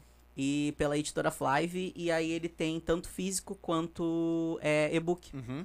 E aí eu escrevi ele durante quatro anos. Ele é um livro que conta uma história. Ele não é. não é. Ele é- tem realidade nele porque é muito inspirado nas minhas experiências e tal. Uhum. Mas ele é um livro fictício. Aqui, aqui. Mano, bota na. Nessa. Esse, bota na minha ali. Vê se vai pegar direitinho. Mais pra trás? Pegou? Aí. Tá bem. O Legado das Estrelas. Então tá, quem quiser, onde é que encontra? É, me chama na DM do Insta que eu mando o link. Tá. Não fala da Bill que os velhos não vão entender. Tá. Link na Bill, os velhos não entendem. É biometria. Tu já teve vontade nesses seis meses de desistir da comédia? Já tive vontade, assim, de desistir de muita coisa. É aquela, é, é aquela coisa, tipo, com- como eu te disse, é. Sempre essa coisa de tipo, porra, esse vídeo era pra ter viralizado. Esse livro era pra ter dado certo. Esse livro que eu publiquei no início da pandemia. Foram quatro anos escrevendo a porra de um livro todos os dias. 200 páginas, mais de 80 mil palavras escritas, tentando fazer o bagulho funcionar. Aí no momento em que eu vou. E eu assinei o contrato pra publicar no ano que, que veio antes da pandemia. Sim. Eu nem sabia que ia vir pandemia ou não. Chegou 2020, o livro foi exatamente publicado pra vender quando estourou a pandemia. Me fudi. Eu tive que pegar meu auxílio pra pagar o- o- os livros. Sim. E isso que eu morava com meu pai. Porque assim, é, só pra, pra deixar claro, é, eu tinha um relacion... eu, te- eu tenho um relacionamento muito bom com meu pai. Meu, meu pai, ele, ele aceitou até melhor que a minha mãe. Uhum. Né, que eu tô falando do meu pai que toda hora daqui a pouco tão. Não, porque o pai dele é terrível. Não, meu pai é, é massa, ele é legal. É, e aí, tipo, com a ajuda dele, com a ajuda do- dos familiares que estavam ali, dos meus familiares e tal, eu consegui me sustentar ali, porque eles estavam me ajudando, mas meu auxílio emergencial foi inteiro pra comprar os livros. E eu ainda tive que continuar pagando eles. Ainda uma pessoa comprou 10 livros pra me ajudar. Então, tipo, flopou total. Sim. As pessoas nem sabem que eu tenho esse livro. E foi aquela coisa assim, de estar escrevendo todo mundo, não, eu vou, comp- vou comprar uma cópia aí. Vou comprar quando sair. Saiu, ninguém comprou porra nenhuma. Então, tipo, é toda essa hora de tipo. Deu chute no gol, trave. Deu chute no gol, matou um gandula. Deu chute. deu chute no gol, não deu. Então é, é sempre chute, chute, chute, chute, chute. E se tu não começa a criar casca e entender que é isso aí, que tu vai receber um monte de não e alguns sims, tu. Eu, eu já pensei em desistir várias vezes, como eu te disse. Já pensei em parar. Falei, não, vou fazer um, um curso de administração e tal, que é qualquer coisa. Vou fazer uma administração e, tipo, não quero mais isso pra mim. Eu não quero passar por, por essa rejeição. Porque, querendo ou não, mesmo que não venha de uma pessoa, é sempre rejeição. O Sim. não, ele é rejeição pra gente. Sim. Vai. E tu faz. O que mais tu faz? Tu escreveu o livro, Uhum. tu escreve pra alguém, tu escreve. Tu só faz stand-up ou trabalha também? É. Eu. O cão já me deu um tiro de lá. É que o cão, ele é produtor, comediante, É. ator. Faz tudo. Desempregado. É. Eu também sou desempregado. É. Tá, pergunta. O que mais eu faço? É. Cara, eu faço de tudo. Tipo, eu escrevo livro, eu, com- eu componho canções, eu escrevo. nós que- Eu vou cantar uma, mas é de bobagem. Tia, desliga a live quando eu for cantar.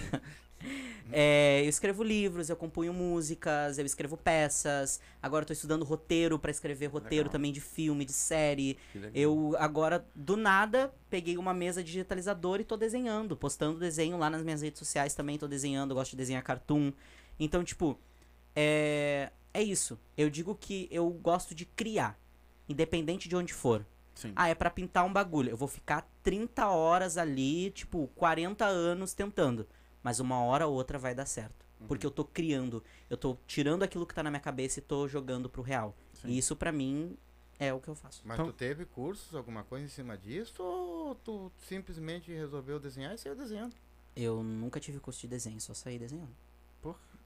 Inteligência Legal, boa, é então. legal. E ó, até é de admirar que tu falou que que tu escreve teus textos, tuas coisas e tu fica ansiosa com aquilo, né? Porque tu sabe fazer um monte de coisa, não era pra ser, tem uma mente boa, tem uma mente aberta, né? É que quanto mais a mente é aberta, mais problemática. Então, ó, Cão, puxa, o- puxa, puxa o violão aí. Deixa eu pegar a letra aqui, porque Isso. senão eu me esqueço. Dá uma baixadinha, dá, A dá música- som no microfone ali pra ele. A Isso. música que vocês vão escutar agora, ela é uma paródia que eu criei pros shows de, de stand-up que eu faço. Uhum. E eu canto ela de vez em quando. Então ela é original. Ela não é paródia, ela é ela não é original. paródia. é que direitos autorais, né? Vai pro YouTube, tá Não ligado? tem problema. Qualquer coisa, já, já tomamos umas botadas. Vou cantar uma, uma, uma original minha. Singles. Ah, não sei aqueles. Mas cantar Ô, Beyoncé. Cão, Cão, vira o microfone que ele tá com. ó, ali, ó, onde tá o pininho dele. Mano, vira ele. É que o cão tem dificuldade com o microfone. Isso. coisas Bota pra fálicas. baixo. Aí, agora sim. Foi. Tu vai ver que vai ficar até mais alto. Se eu errar a letra, vocês fingem que não. É de boa. Não é ninguém que saiu, não sei. Eu também não sei. Se tu errar- errou. Mas é que se, se eu errar, tu não tá esperando o desastre se eu errar essa letra. É. Vai. Vai lá. Pedro Roberto era um cara muito esperto que eu conheci. Peraí que eu não respirei, vai de novo. Pessoal. Pedro Roberto era um cara muito esperto que eu conheci na rua mijando no carnaval. O amor foi à primeira vista, talvez a primeira mão quando eu peguei no seu pé. E os dias foram logo se passando, na verdade foi voando e a gente se encontrou. Ele disse que tava muito triste, que tinha recém voltado do velório do avô. Eu perguntei do que havia falecido, ele disse pau erguido de Viagra infartou. Eu tentei não lembrar do ocorrido, enterrar o falecido que morreu de durão. Mas minha mente é uma filha da puta e nunca me ajuda e me fez pensar então. Será que enterrar o velho duro ou serrar o pinto dele e guardaram no caixão? Paulo Durão, o avô do Roberto, morreu de peru ereto, infartou do coração. Paulo Durão, antes ser broxa nessa vida, com a rola amolecida que guardada num caixão. Eu tava ficando arrependido da minha casa ter saído pra Roberto encontrar. Pois eu queria food a noite inteira e ele não parava de chorar e reclamar. Eu fui morrendo a cada minuto, adormecendo nesse luto, igual Bilal do velho. E antes de acabar a minha esperança, logo veio a mudança que fez meu cu piscar. Roberto me convidou pra casa dele e eu gritei um glória a Deus, agora eu vou transar. Paulo Durão, o avô do Roberto, morreu de peru ereto e infartou do coração. Paulo Durão, antes ser broxa nessa vida, com a rola amolecida, guardada num caixão. Chegando lá, que desespero, eu tava bem faceiro e o Roberto foi chorar. E assim eu decidi ir ao banheiro e quando abri o armário, olha o que eu fui encontrar. Encontrei Viagra pra caramba, fiquei de perna bamba e pedi explicação. Pedro Roberto é traficante de Viagra e um ponto em alvorada que herdou do seu avô. Paulo Durão, o avô do Roberto, morreu de peru ereto infartou do coração. Paulo Durão, antes ser broxa nessa vida com a rola amolecida, guardada num caixão. Paulo Durão. Onde é que tira isso? Essa música vai em homenagem ao Esse- Deixa quieto, vocês já sabem pra quem. Esse mesmo. Não, o cu fechou na hora. Fazer piada com o exército brasileiro não dá, né, amor? Tu fecha assim. que loucura. Qual seria hoje o, maior, o teu maior sonho dentro do stand-up? Meu maior sonho dentro do stand-up. Cara, eu vou ser bem sincero assim contigo. Eu. Eu vejo stand-up Chegou a como. doer os carrinhos, cara. Baixa que ia doer os carrinhos, tá louco. Eu, assim, eu vejo stand-up como. como mais um dedo da mão das coisas que eu gosto de fazer. Eu não. Se for. Se eu for fazer stand-up, tipo, pra sempre e for o que eu for fazer, ok. Mas o meu objetivo é me mostrar com stand-up, é me mostrar como artista, como comediante, como humorista e conseguir fazer outras coisas através disso. Então, por exemplo, eu tenho coisas escritas, é, como peças de humor e tal.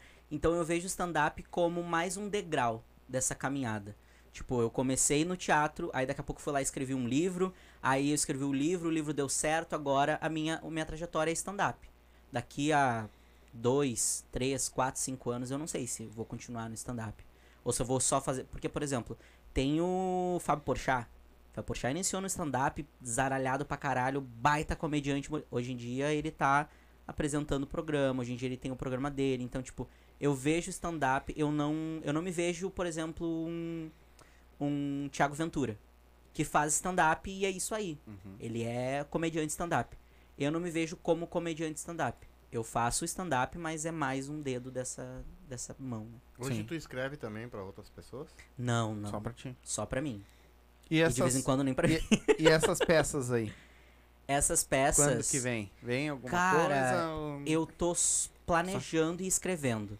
Porque eu acredito que é muito mais inteligente tu preparar o terreno e depois plantar, Uhum. sabe? É, eu tô esperando. Por enquanto, o stand-up ele tem que começar a girar sozinho. Por enquanto, eu tô tendo que, porra, baixar a roda com muita força. Uhum. Quando o stand-up começar a dar aquela rodada de boas, aí eu começo. Porque eu tenho muito trauma desse negócio de ter que chamar público, de ter que ter gente, porque quando eu tentei ali, o bagulho. Então, eu gosto desse negócio de vamos preparar o terreno, beleza, preparamos o terreno, próximo passo. Sim. Porque senão eu entro no bagulho, eu sou ansioso pra caralho, eu me frustro rápido, e aí se eu jogar. Vai desistir. Vou jogar semente ali no, no chão, não vai germinar, vai queimar e tal, e vai ser foda. Sim. Tu já fez, e- já fez show em algum lugar estranho assim? Que, que tu não, não te agradou Hum, muito? É, algum lugar. Não, nunca fiz show em lugar estranho, assim. Sempre foi em, em bares, em, em- no- nos, nos, nos clubes, né? O, o boteco, o poa. Então nunca fiz, assim, não, não, não cheguei nessa, nesse, nesse negócio, assim. Acho que acho que eu entrei com teatro hum, em lugares mais estranhos do que, do, do que com stand-up comedy. né? Quando tu vai fazer show, por exemplo, tu vai fazer show num, num lugar, tu vai fazer show no outro, vai fazer show no outro, beleza? Uhum. Tu, vocês se cercam pra saber onde é que é o local, se tem estrutura pra pra receber o show de vocês. E, se, e, e vocês usam muito, tipo, as piadas, por exemplo. Tem lugares que Uhum. de repente não aceita, de Sim. repente não quer. Como é que funciona isso aí? Então, é, sobre a parte de, de cuidar como é que vai ser o lugar e tal, acho que fica muito porque, tipo, eu tô no início e meio que eu não cuido tanto dessa parte, porque quem cuida são os produtores que fazem as noites. Então a gente chega ali, faz os nossos cinco minutos, beijão, PT, saudações, até a próxima. Claro que com o cão, como eu tenho todo esse negócio, ódio por ele, aí a gente fica, a gente ajuda e aí eu tô junto ali no projeto, então é Sim. nós baita comédia, porra. Sim. Então, é. Ma- e a parte de, de piada, eu sinto dificuldade nisso. Mas é porque. É, como eu tenho esse texto inicial, esses. Devo ter o quê? Seis, sete, talvez dez minutos. Eu tenho ele pronto. E eu aprendi, por exemplo, com a Nelly e com outros comediantes, que quando a gente tá fazendo um texto, a gente vai inserindo coisa no meio. Mas a gente sempre tem que ter o garantido. Então tem coisas que de vez em quando eu vou falar que a plateia não vai gostar. E talvez eu tenha que mudar uma palavra, talvez eu tenha que mudar um significado. Mas o meu texto, de vez em quando, eu faço ele, mesmo vendo que a plateia. Uma vez eu fiz pra uma plateia que era totalmente diferente do tipo de texto. E eu não tô dizendo assim, uma plateia diferente, não. Era uma plateia, tipo, que não gostava muito de palavrão, não gostava muito de, de putaria. E, porra, botar uma bicha pra falar de piroca ali no em cima do palco? Não, Sim, né? Sim. Então, tipo, foi muito, muito ruim. E aí, é- era aquele público ali. Então, hoje em dia, o que, que eu faço? Eu vejo, tipo, não, esse público aqui, por enquanto, eu não consigo fazer show pra esse público aqui, porque vai dar bosta. Mas talvez seja uma maestria que eu vá aprender daqui a algum tempo de conseguir essa dualidade de saber onde eu posso colocar aqui. Por exemplo, eu fui esses dias num evento e o cara falou: Não, mas você não quer fazer cinco minutos? Eu falei: Cara, meu texto não é nem um pouco familiar. Se eu for falar meu texto aqui, vai dar bosta. Mas tu já fez. Tem que ah, saber o campinho que vai. Mas tu já fez, por exemplo, o show pra, pra rico e show pra pobre? É que daí pra rico fica melhor, né? Dá pra encher o, o caviarzinho no rabuê. Adapta, né? ah, que bom, saiu do rabo do peixe, entra no rabo do rico. Legal. É, cara, sim. Os, por exemplo, é, os públicos são bem diferentes nos lugares. Um exemplo disso é, por exemplo, o público do boteco e o público do Poa. São dois públicos totalmente diferentes. Mas, de vez em quando, esses públicos, eles transitam. De vez em quando tem alguém. E de vez em quando tu tá, por exemplo, num, lugar, num bar. E tem uma pessoa que é super pomposa e tal, não sei o que, e não compra a tua piada, tá ligado? Vai olhar pra ti, "Hum, o que, que esse pobre tá falando? Sabe? Então, tipo, é, é muito louco isso. É, isso. Isso que faz, eu acho, que as pessoas que são artistas ficarem vivas. É que a gente nunca apresenta pra mesma pessoa. Mas ela vai falar, não, mas a pessoa vai te assistir de novo. Mas ela não é a mesma pessoa quando ela vai me assistir. Sim. Então eu nunca apresento pra mesma pessoa. Então, tipo, é muito louco esse bagulho. Eu, eu, essa é uma das minhas maiores dificuldades. É uma das, uma das minhas maiores dificuldades nesse momento. É aceitar esse negócio de, tipo, ter que dosar, entendeu? Porque eu ainda não tenho os artifícios pra dosar. Mas isso é uma coisa que a gente vai aprender. Eu, eu acho estranho, porque assim, ó, eu vou te falar. Tu- vamos dizer, tu tem 10 piadas, né? Vamos Uhum. botar assim, tu tem 10 piadas e tu sempre usa as mesmas piadas, não, não importa se tu vai no posto, vai aqui, se tu vai lá, não importa. Depende. Eu tenho meu texto ali pronto. Mas se eu quiser falar alguma coisa entre ele, eu boto junto. Eu no início eu tentava botar coisa junto e eu me esquecia do texto. Esquecia do texto, me enrolava, me fudia. Aí fui aprendendo ali aos poucos a dosar o bagulho. Então, tipo, por exemplo, cara, de vez em quando, ainda mais eu que gosto de, de, de interagir com o público. De vez em quando eu gosto de ma- muito mais de interagir com o público de, do, do que de fazer piada que eu, que eu já vi ensaiado de casa. Porque dependendo até, eu- já vi muita gente fazer, interagir com o público, que é Uhum. mais difícil, mas dependendo da resposta que a pessoa te der é cinco minutos de, de uma piada, né? Um- Sim. Uma coisa que rola na hora ali. Cara, que eu vem me- na hora. eu me perdi É? na- no bagulho do padre, do, do, do, do último show no Infame. Falei que era o padre, e aí ele meteu, não, porque não sei o que. Porque eu tava cantando lá a música, eu falei, comigo, irmãos, mãos pra cima. Aí ele erguei as mãos e dai glória a Deus. E eu, cara, tu parece um padre real. e foi. Aí daqui a pouco ele. Porra, tu parece um padre real, tu não, tu não quer aí me dar tua pistola, quer dizer, epístola. E quá, quá, quá, quá. E eu voltei naquilo. Sim. Só que eu dava aquelas perdidas, assim, sabe? Sim. Mas nunca é o mesmo texto, porque de vez em quando eu mudo palavra, de vez em quando eu pego uma referência que tá no público. Isso é muito, eu acho muito inteligente, assim, do, do, do humorista, do comediante que faz. Que ele pega uma referência que acabou de ser dita e coloca na piada dele, o público se identifica. Pá, caralho, ele colocou aqui, ri pra caralho. Então eu acho que o texto nunca, nunca é o mesmo, assim. Mas se a gente tem ensaiado e a gente ensaia ele e faz ele quantas vezes for preciso pra que ele fique o mais natural possível. Pra que eu chegue aqui, fale o texto pra ti e tu fale, caraca, ele tá falando isso pela primeira vez. Sim. Mas E a, co- e esse co- teu, in- essa tua jogada com o público, tu já Uhum. tem mais ou menos na cabeça a pergunta que tu vai fazer, a resposta que o cara vai dar, a pessoa vai dar, uma Uhum. piada sobre aquilo, ou é tipo no improviso mesmo e foda-se o que vai acontecer ali. No improviso. Né? De vez em quando não ali. tem piada e Sim. aí tu olha pra pessoa e fala, não tem piada, queridão. E de vez em quando a piada fica uma bosta e ninguém ri, entendeu? Sim. Mas não, não. É, não, não na- penso. não, não improviso. tenho esse. Eu, eu acredito que tem humoristas e comediantes que já tem esse. Uma premissa essa, né? esse serviço assim já com eles, de tipo, eu sei o que, que eu vou fazer piada aqui, tipo, ah, a pessoa falou que é arquiteto, eu vou dizer que na verdade ela é Uber, tá ligado? É uma piada que eu já vi vários comediantes fazendo, é uma piada que tem ali na manguinha, se alguém Sim. falar isso, eu tenho isso. Você é de canoas eu- no terceiro tiroteio esquerdo. né? Mas é uma piada que todo mundo faz, né? O pessoal de Canoas, eu amo vocês, adoro vocês, vocês são muito legais. Não, nós amamos Eu, vocês também. eu, eu era um que não poderia fazer, porque se eu, eu saio com as piadas daqui quando eu chego lá, eu já tô pensando em mais de 200 textos. É, mas aí Não tá- acontece isso com vocês? Porque assim, tu, tu tem já elas programadas, mas ali a mente da gente é uma coisa tão Parece existir o complexa caderninho ali com as... que às vezes tu Sim. pode até no meio do caminho mudar e aquilo se tornar outra coisa no final, não é? Sim, é, é muito. Peraí, deixa eu só tirar o óculos que tá começando a embaçar. É. é muito isso. A gente tá de vez em quando com o texto pronto, e aí quando vê, tu vai lá e vem uma piada. O, o cão, aliás, eu já vi isso acontecer, dele, tipo, tá ali com o texto, e aí do- ele veio com uma piada e falou assim: caralho, isso daqui en- encaixa pra caralho na piada que a Nelly acabou de fazer. Fez a piada no início do texto, a plateia, uhul, bateu palma pra caralho. E não era uma coisa que ele tinha trazido programado de casa. Sim. Então, tipo, acho que sim. É, é isso acho que mantém vivo, entendeu?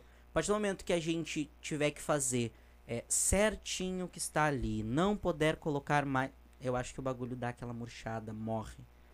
Porque é muito real, né? O que tá sendo É, dito me ali. diz uma coisa, ah, assim, tipo assim, ó. ah, vamos dizer que vai, cinco, vai ter cinco comediantes pra fazer um show, né? Hoje. Né? Uhum. Vai ser o cão, vai ser tu, vai ser. Quando termina as piadas do cão, por exemplo, ele já deixa mais ou menos uma entrada pra ti. Tu já deixa uma entrada pro outro, o outro já deixa uma entrada pro outro pra. O show tá sempre. Como assim? Se Dá ele, uma deixou, continuidade. se ele Isso. deixa uma piada. Isso. já Não, tem tipo alguma. assim, ó, ele fez, ele levantou uma bola na última dele pra te vir com uma já piada e que tu continuar. já tenha mais ou menos esse gancho, entendeu? Pla- olha, planejado eu não, não vi. Deve ter. Mas sempre quando acontece de um comediante fazer piada com, o, com a piada do outro, eu acho que são coisas que acontecem no momento. Pelo menos comigo aconteceu. Pega o gancho, Tipo, Everton Leite fez uma piada onde ele fala do Quero Quero. Terminou a- o, o set dele e eu fiz uma piada com Quero Quero também. No início do meu. Porque tem. Eu acho que tem que cuidar bastante, assim, tipo, o comediante tem que estar atento ao bagulho de tipo. Não, mas peraí, ele falou essa piada lá no início do texto dele. Acho que o povo Já nem vai estreou. lembrar da referência. Mas se for uma coisa ali no final, acho que fica mais de boas. Mas eu acho que é na hora. E se tu tava. Tu, tu tá ali, ó, tu tá esperando o cão sair, tá ligado? Uhum. Tá esperando. E tu viu que ele, pá, ele, ele entrou num texto ali, tá, e tá todo mundo Uhum. gostando, tá todo mundo rindo, mas o teu texto não, vamos dizer, não esteja combinando muito com aquele Sim. lá. Tu entra com o teu ou tu entra mais ou menos no, no gancho que ele deixa? Eu, eu acredito que, tipo, eu, como eu te disse, como eu tenho é, um texto ainda cru e do começo, é, é meio difícil pra mim, tipo, colocar um texto ali. Mas pela, pelo aquilo que eu tenho visto, pelas experiências, por aquilo que eu tenho aprendido, é, o comediante, tipo, de vez em quando ele vê que o comediante tá no palco e o comediante faz uma piada. É sempre, é, eu, eu vejo que os comediantes jogam uma isca pra saber como é que o público tá. Jogou a isca, o público respondeu, beleza, então o texto vai nesse nível aqui. Jogou a isca, o público não gostou, não foi, o comediante retrai e bota uma coisa a mais, bota outra coisa pra, pra encaixar. Troca, Eu acredito que com- tem comediante que faça. Veja o show do outro e fala assim: "Ih, isso daqui não tá entrando. No meu tem muito parecido, não vai entrar. E aí muda o texto. né? Ah, é, então tá, o cara tem já um fica meio ganchozinho. que, que ligado. É, hoje, pra viver da comédia, por exemplo, se fosse viver do stand-up, teria que fazer quantos shows por semana, mais ou menos? Eu não tenho Pelos, noção. eu não sei de valores, eu nem quero saber, né? Mas Uhum. claro que muda de comediante pra comediante também valores, deve ser assim. né? Aham. E mas ah, quanto quanto tempo tu acha que que tu, Cara. quantas quantas shows teria que fazer por semana? Por, por eu tá, por eu tá começando e ser open mic, é, aqui no Rio Grande do Sul tá rolando um movimento muito interessante que vem da, da, da produtora Baita Comédia, que é essa coisa de dividir o, o ingresso com o comediante, com o open mic que tá ali. Uhum. Então, tipo, te valoriza e te impulsiona a vender mais ingressos. E assim, os open mics aqui no. Eu, eu tô falando daqui. Aqui no Rio Grande do Sul estão conseguindo ganhar alguma coisa. Mas quando tu começa, se não é por aqui, tu não ganha nada. Tu ganha quando tu abre alguém, mas se tu vai fazer cinco minutos, tu paga a tua passagem, tu paga a tua comida, tu paga tudo. Então tu não ganha. Te vira. Ma te vira. Uhum. E então, assim, eu não sei. O, o povo faz mu- muito show, assim, tipo, vira a vida da pessoa. Eu vejo os grandes comediantes fazendo show todos os dias, de vez em quando, Uhum. sabe? E quando não tá fazendo show, tá fazendo outra ponta. Mas eu acho que pra começar a viver de stand-up é aquela coisa, tu tem que começar a ser pago.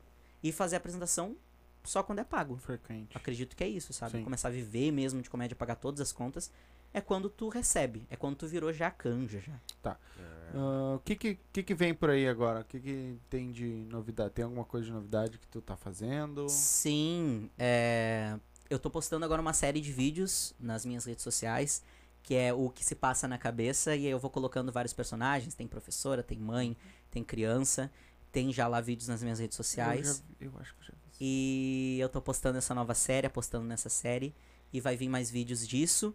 Eu tô pra escrever novos livros e tal. E vem vindo show aí, agora a gente tá com um projeto. Eu, Titon, Kerlon, é, tá Thaís Pinto também, Anthony, tem um pessoal muito legal, Marcos, é, Fantini também tá no projeto.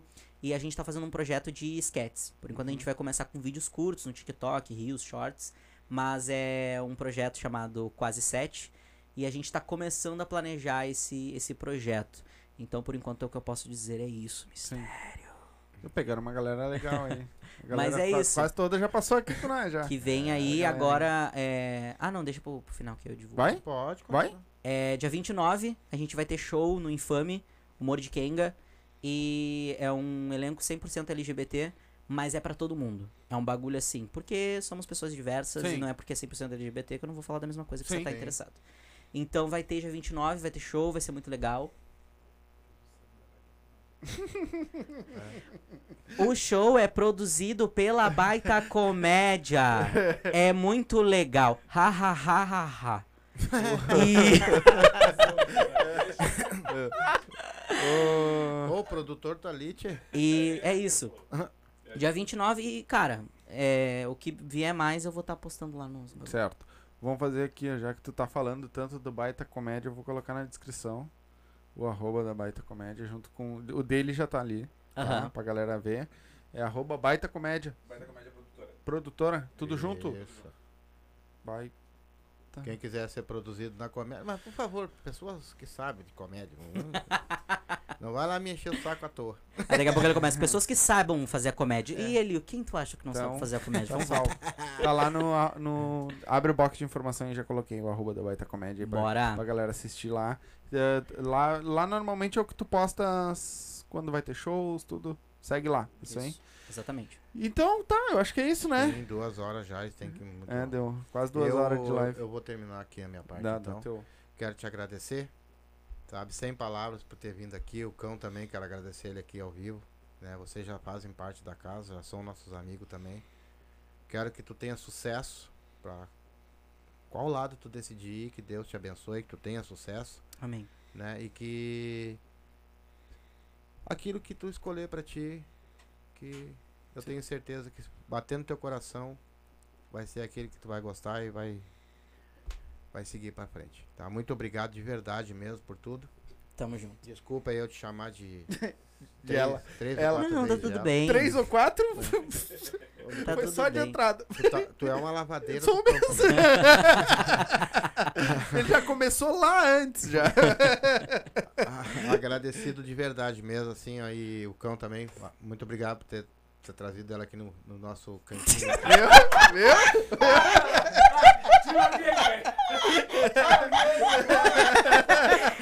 Pô, É, desculpa aí agora- ter te chamado. Desculpa ter te chamado de ela. Muito obrigado, Cão, por ter trazido ela aqui. Agora ele fez só de sacanagem, eu tenho certeza. Cara, vou reclamar muito do Twitter, cara. Vou lá avacalhar os podcasts. Obrigado, obrigado de verdade mesmo. Eu que agradeço. Tá, obrigado. Quer deixar alguma mensagem pra galera aí? Falar mais, se tu tem mais algum show, alguma coisa antes de eu encerrar? Por enquanto, eu tenho ainda a data ainda do dia 29, Uhum. tá? Me chama lá na DM, que a gente já tem já os ingressos já. Os ingressos são com os comediantes. Então eu vou divulgar os meus ingressos, porque Claro. sou eu que tô aqui.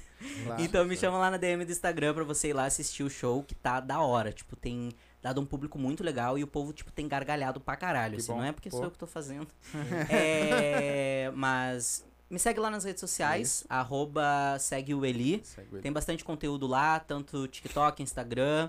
É, de vez em quando eu posto alguns vídeos da Dona Vica também no YouTube. Quem é? Dona Vica é um personagem inspirado da minha mãe. Ah, legal, legal. E segue lá o Eli, que é segue o Eli, Uhum. e tamo junto. Literalmente, segue o Eli. Isso. Galerinha, cara, te agradecer, primeiramente, depois por ter vindo aí, né? Muito obrigado. Te dizer que as portas estão abertas quando quiser voltar, né? Vamos, agora a gente deixa dar uma esfriada, depois Aham. começa a voltar de novo. Né? Pra já Quando, quando lançar alguma coisa assim importante, né? Que é o artista chique, Não. aí lança uma coisa e vem no podcast. Não, pelo contrário, né? Já- Não, depois já Vai vir aí, já vai estar Bom, estourado já. Vai se Deus até deixar uma caixa de cerveja pra nós aqui. É. Para nós. Galerinha, não se esquece, se inscreve no canal, ativa o sininho. As redes sociais dele tá aí também. Do Divina Comédia. Baita. Baita Comédia, Baita Comédia desculpa. com tá aí, tá- ah, com quem? tá aí, tá, ele, ele sabe que ele é comediante, depois ele vai começar a se rir aí, que tu não vai gostar. então, segue aí, tá todas as nossas redes. Segue os Ainda nossos não- apoiadores lá, por favor, né? Vodkas Up, segue eles lá. Ah, quer tomar aquela, aquele mate top? Liga lá. Só voltar o vídeo aí que eu já dei os telefones. Lago Verde. vezes. Lago Verde. Lago Verde, melhor que sorvete. é. Então, segue lá a galera. Vai lá no, no na- nossos patrocinador, no nosso patrocinador ali, ó. Comenta lá pra ele saber que a gente tá engajando com ele, certo? Isso ajuda muito nós. Então, não se esquece, se inscreve aí, ativa o sininho. Tem o nosso canal de cortes também tá aí, né? Todas as nossas redes sociais. Ó, hoje até me, me apavorei que eu postei um cortezinho no TikTok e já tava com mais de 4 mil visualizações. Sendo que- Sendo que, tipo, o TikTok tá me podando tudo que dava. Aham. Aí eu postei um hoje e deu mais de quatro. Até a hora que nós começamos aqui tava em mais de quatro. Tomara que ele tenha me engajado de novo. Então, vou voltar a postar lá, né? Então, muito obrigado a todos vocês que assistiram. Um beijo no coração. A gente volta na quarta-feira, né? E um beijo. Tchau pra vocês e até a próxima. Fui!